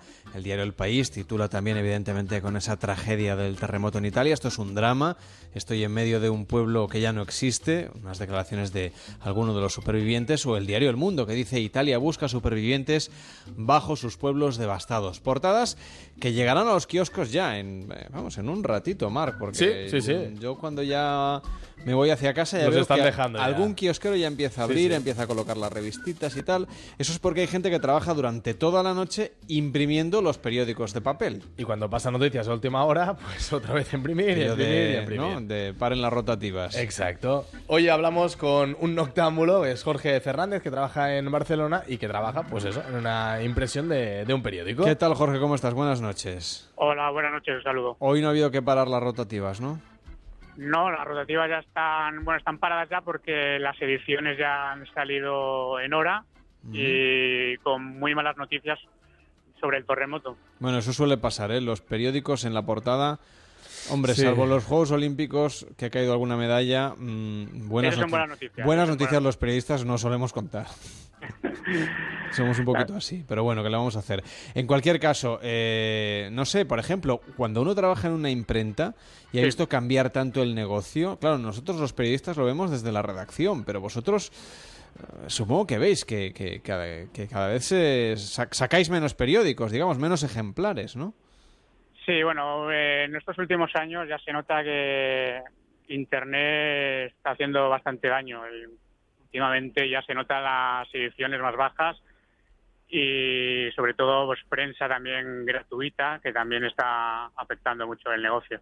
Claro, porque eso los, los de los periódicos gratuitos también han bajado mucho, aunque son gratis, a diferencia También, de- también. del resto de periódicos, pero ya se ven en muchas menos esquinas, por ejemplo, de las grandes ciudades esos repartidores de prensa gratuita por la mañana que vosotros también imprimíais al fin y al cabo. Sí, sí, sí. eh, hace unos años sí que imprimíamos algunos, lo que pasa es que hay unos que ya, mm, por desgraciadamente, han desaparecido. Y bueno, lo que repito que Internet, pues ahora la gente ya lee el periódico a través del móvil y bueno, hay más facilidades ahora y más rápido. ¿Pero imprimís otras cosas o solamente periódicos? No, no, solo hacemos prensa. Ujú. Solo hacemos prensa. Es cierto que con el cambio ahora de Internet la gente va prácticamente al minuto de lo que está sucediendo en el mundo, pero hace, no sé, 7, 8, 9, 10 años, cuando la gente no estaba tan enganchada a- ni a Internet ni al móvil, vosotros prácticamente erais de los primeros en saber qué pasaba en el mundo. Antes Sí, prácticamente sí, sí. los periodistas, porque estabais exacto, imprimiendo la De los periodistas a, a los, a los eh, en fin, los que trabajan en el taller de imprenta. Cuando los periodistas cerraban ya sus crónicas en redacción, pues prácticamente una vez que ya se ponía eh, las noticias en la rotativa, pues ya sí nos enterábamos los primeros, la verdad es. Bueno, la, la imprenta es de hecho uno de los inventos más importantes de la historia universal. sí, sí. Ha, ha cambiado completamente el mundo. Tú al final estás viviendo también un cambio, un cambio que, que en este caso te afecta, como decíamos. Pero vamos a reivindicar el papel, porque el papel tiene, tiene mucho poder, sobre encanto, todo en, en las revistas, Sí. tiene encanto, es un ritual. Pero yo no sé, no he estado nunca en una imprenta en pleno funcionamiento, así de madrugada, es algo que tengo pendiente. ¿Trabaja mucha gente o está ya muy mecanizado todo? Bueno, ahora, ahora está todo ya más informático todo. Ahora cada vez hay menos personal, las máquinas han avanzado mucho y prácticamente ahora son más cómodas, hay más facilidades y, y la verdad que se trabaja pues, más cómodamente. Y también lo- el número de errores son cada vez menores, ¿no? La cosa es, es más Sí, precisa. Ahora, ahora es todo informático, ahora ya tiene que haber tiene que haber un problema informático, un problema de avería para que no funcione la máquina. Pero claro, no se atascan los, no sé, el papel. O sea, en las impresoras de, de los sitios, por no decir ningún lugar en concreto llamado Onda Cero, por ejemplo, se, se atasca el papel constantemente. En mi casa también se atasca el papel. Eh, claro, y, y no se puede comparar. Incluso nuestro papel, claro, es mucho más grueso, con lo cual se supone que es más firme. El Mm. papel de prensa es un papel tremendamente ligero. ¿no? Sí, el papel de prensa tiene un gramaje de, de 42. Fíjate, la mitad. Estamos trabajando y, y sí, es, es muy fino.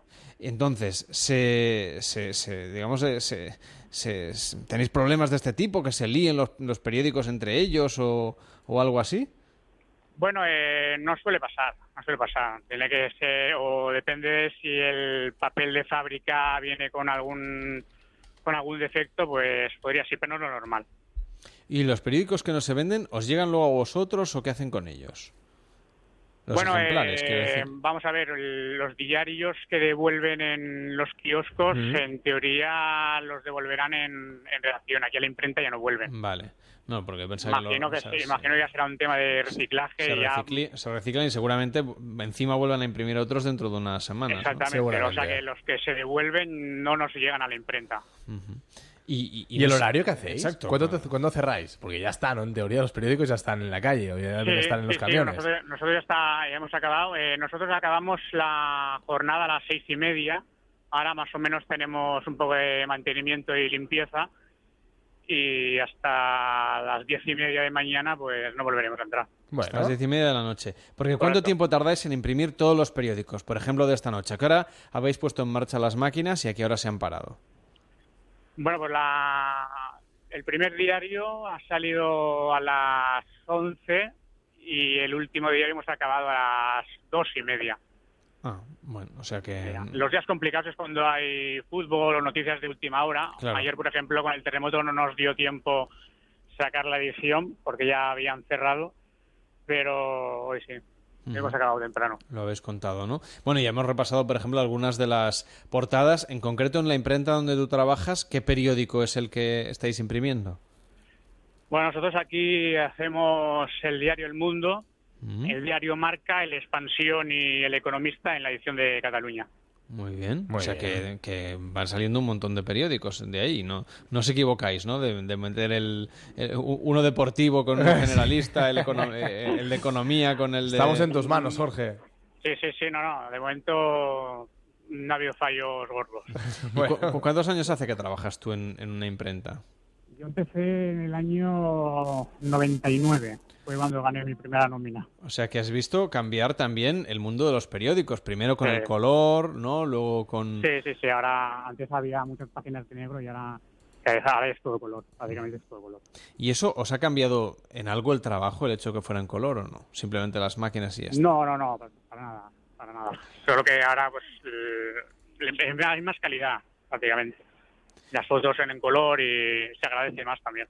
Bueno, pues Jorge, que tengas una feliz madrugada, ánimo con lo que queda de jornada y venga, reivindicamos desde aquí el papel. Claro Buenas sí. noches. Da, gracias, buenas noches. Un abrazo. Bueno, nos vamos hasta Toledo. ¿Qué tal, Javier? ¿Cómo estás? Muy buenas noches. ¿Qué tal? Muy buenas noches, ¿cómo estáis? ¿Cómo ¿Tú todavía todo? tienes el ritual de leer el papel, el periódico en papel y, Bueno. y el café con leche o, o ya estás digitalizado totalmente? Vamos a ver, vamos a ver, eso es... A ver qué dice. Estaba la leyendo, verdad, no estaba pasa leyendo, nada. no, no, estaba leyendo además a- hace un ratito a Anson que hoy en el mundo habla precisamente del tema digital de Vamos a ver, es que, eh, y fíjate que soy romántico, ¿eh? y que me gusta eh, tocar el papel, pero claro, es tan cómodo, tan cómodo, tan cómodo eh, tener, sobre todo una cosa fundamental, que sin salir de casa lo tienes. Sí, es cierto. Claro, es que esa es, esa es la clave. Yo, yo Sí. hasta hace no mucho, pues, eh, yo soy, bueno, igual que vosotros ya de no dormir, evidentemente. Entonces, pues, madru- Vampiros, madrugaba, vampiros. madru- ma- vampiros, efectivamente, madrugaba y me iba enseguida, bueno, o sea, siete por ahí ya tenía yo los periódicos y pues oye, luego me los tomaba con un café, o sea, me los leía con un café en casa. Pero claro, es que te cambia el hábito, porque si tienes, y luego, em, objetivamente, es que es mucho más económico. Y luego, lo que decía ahora Jorge, eh, el primer eh, periódico de hoy han terminado, lo han cerrado, lo han impreso a las 11 de la, de la noche. Tú mañana Claro. te levantas por la mañana, han pasado muchas horas ya desde que se imprime Sí, y han pasado ya muchas cosas sí. Mira, en, ese, en ese tiempo. El ejemplo lo tenemos en el terremoto, que fue a, las sí. tres y media, eh, a las tres y media de la mañana y que ya hoy sí, evidentemente, ocupa todas las portadas de los periódicos, pero... Pero- que tú, lo- tú Sí, supongo sí. que lo pudiste contar. Nosotros Sí, no, sí, no claro. nos sí, enteramos sí, hasta, naturalmente, hasta naturalmente. después, ¿no? Lo contó Aspiros además en directo a las 5 y 20 de la mañana. Vamos, ya se sabía que había habido un movimiento sísmico, la gravedad no se advirtió hasta esa hora, ya cuando el alcalde dijo, dice, ha desaparecido el pueblo en el que, eh, en el que yo Madre estaba. Qué barbaridad, por cierto. Menudo tema. Tremendo, tremendo. Bueno, Bueno, chicos, to- toda la radio para ti. ¿eh? Gracias. Hasta mañana, gracias. buenas noches. adiós, adiós. Son las 4, las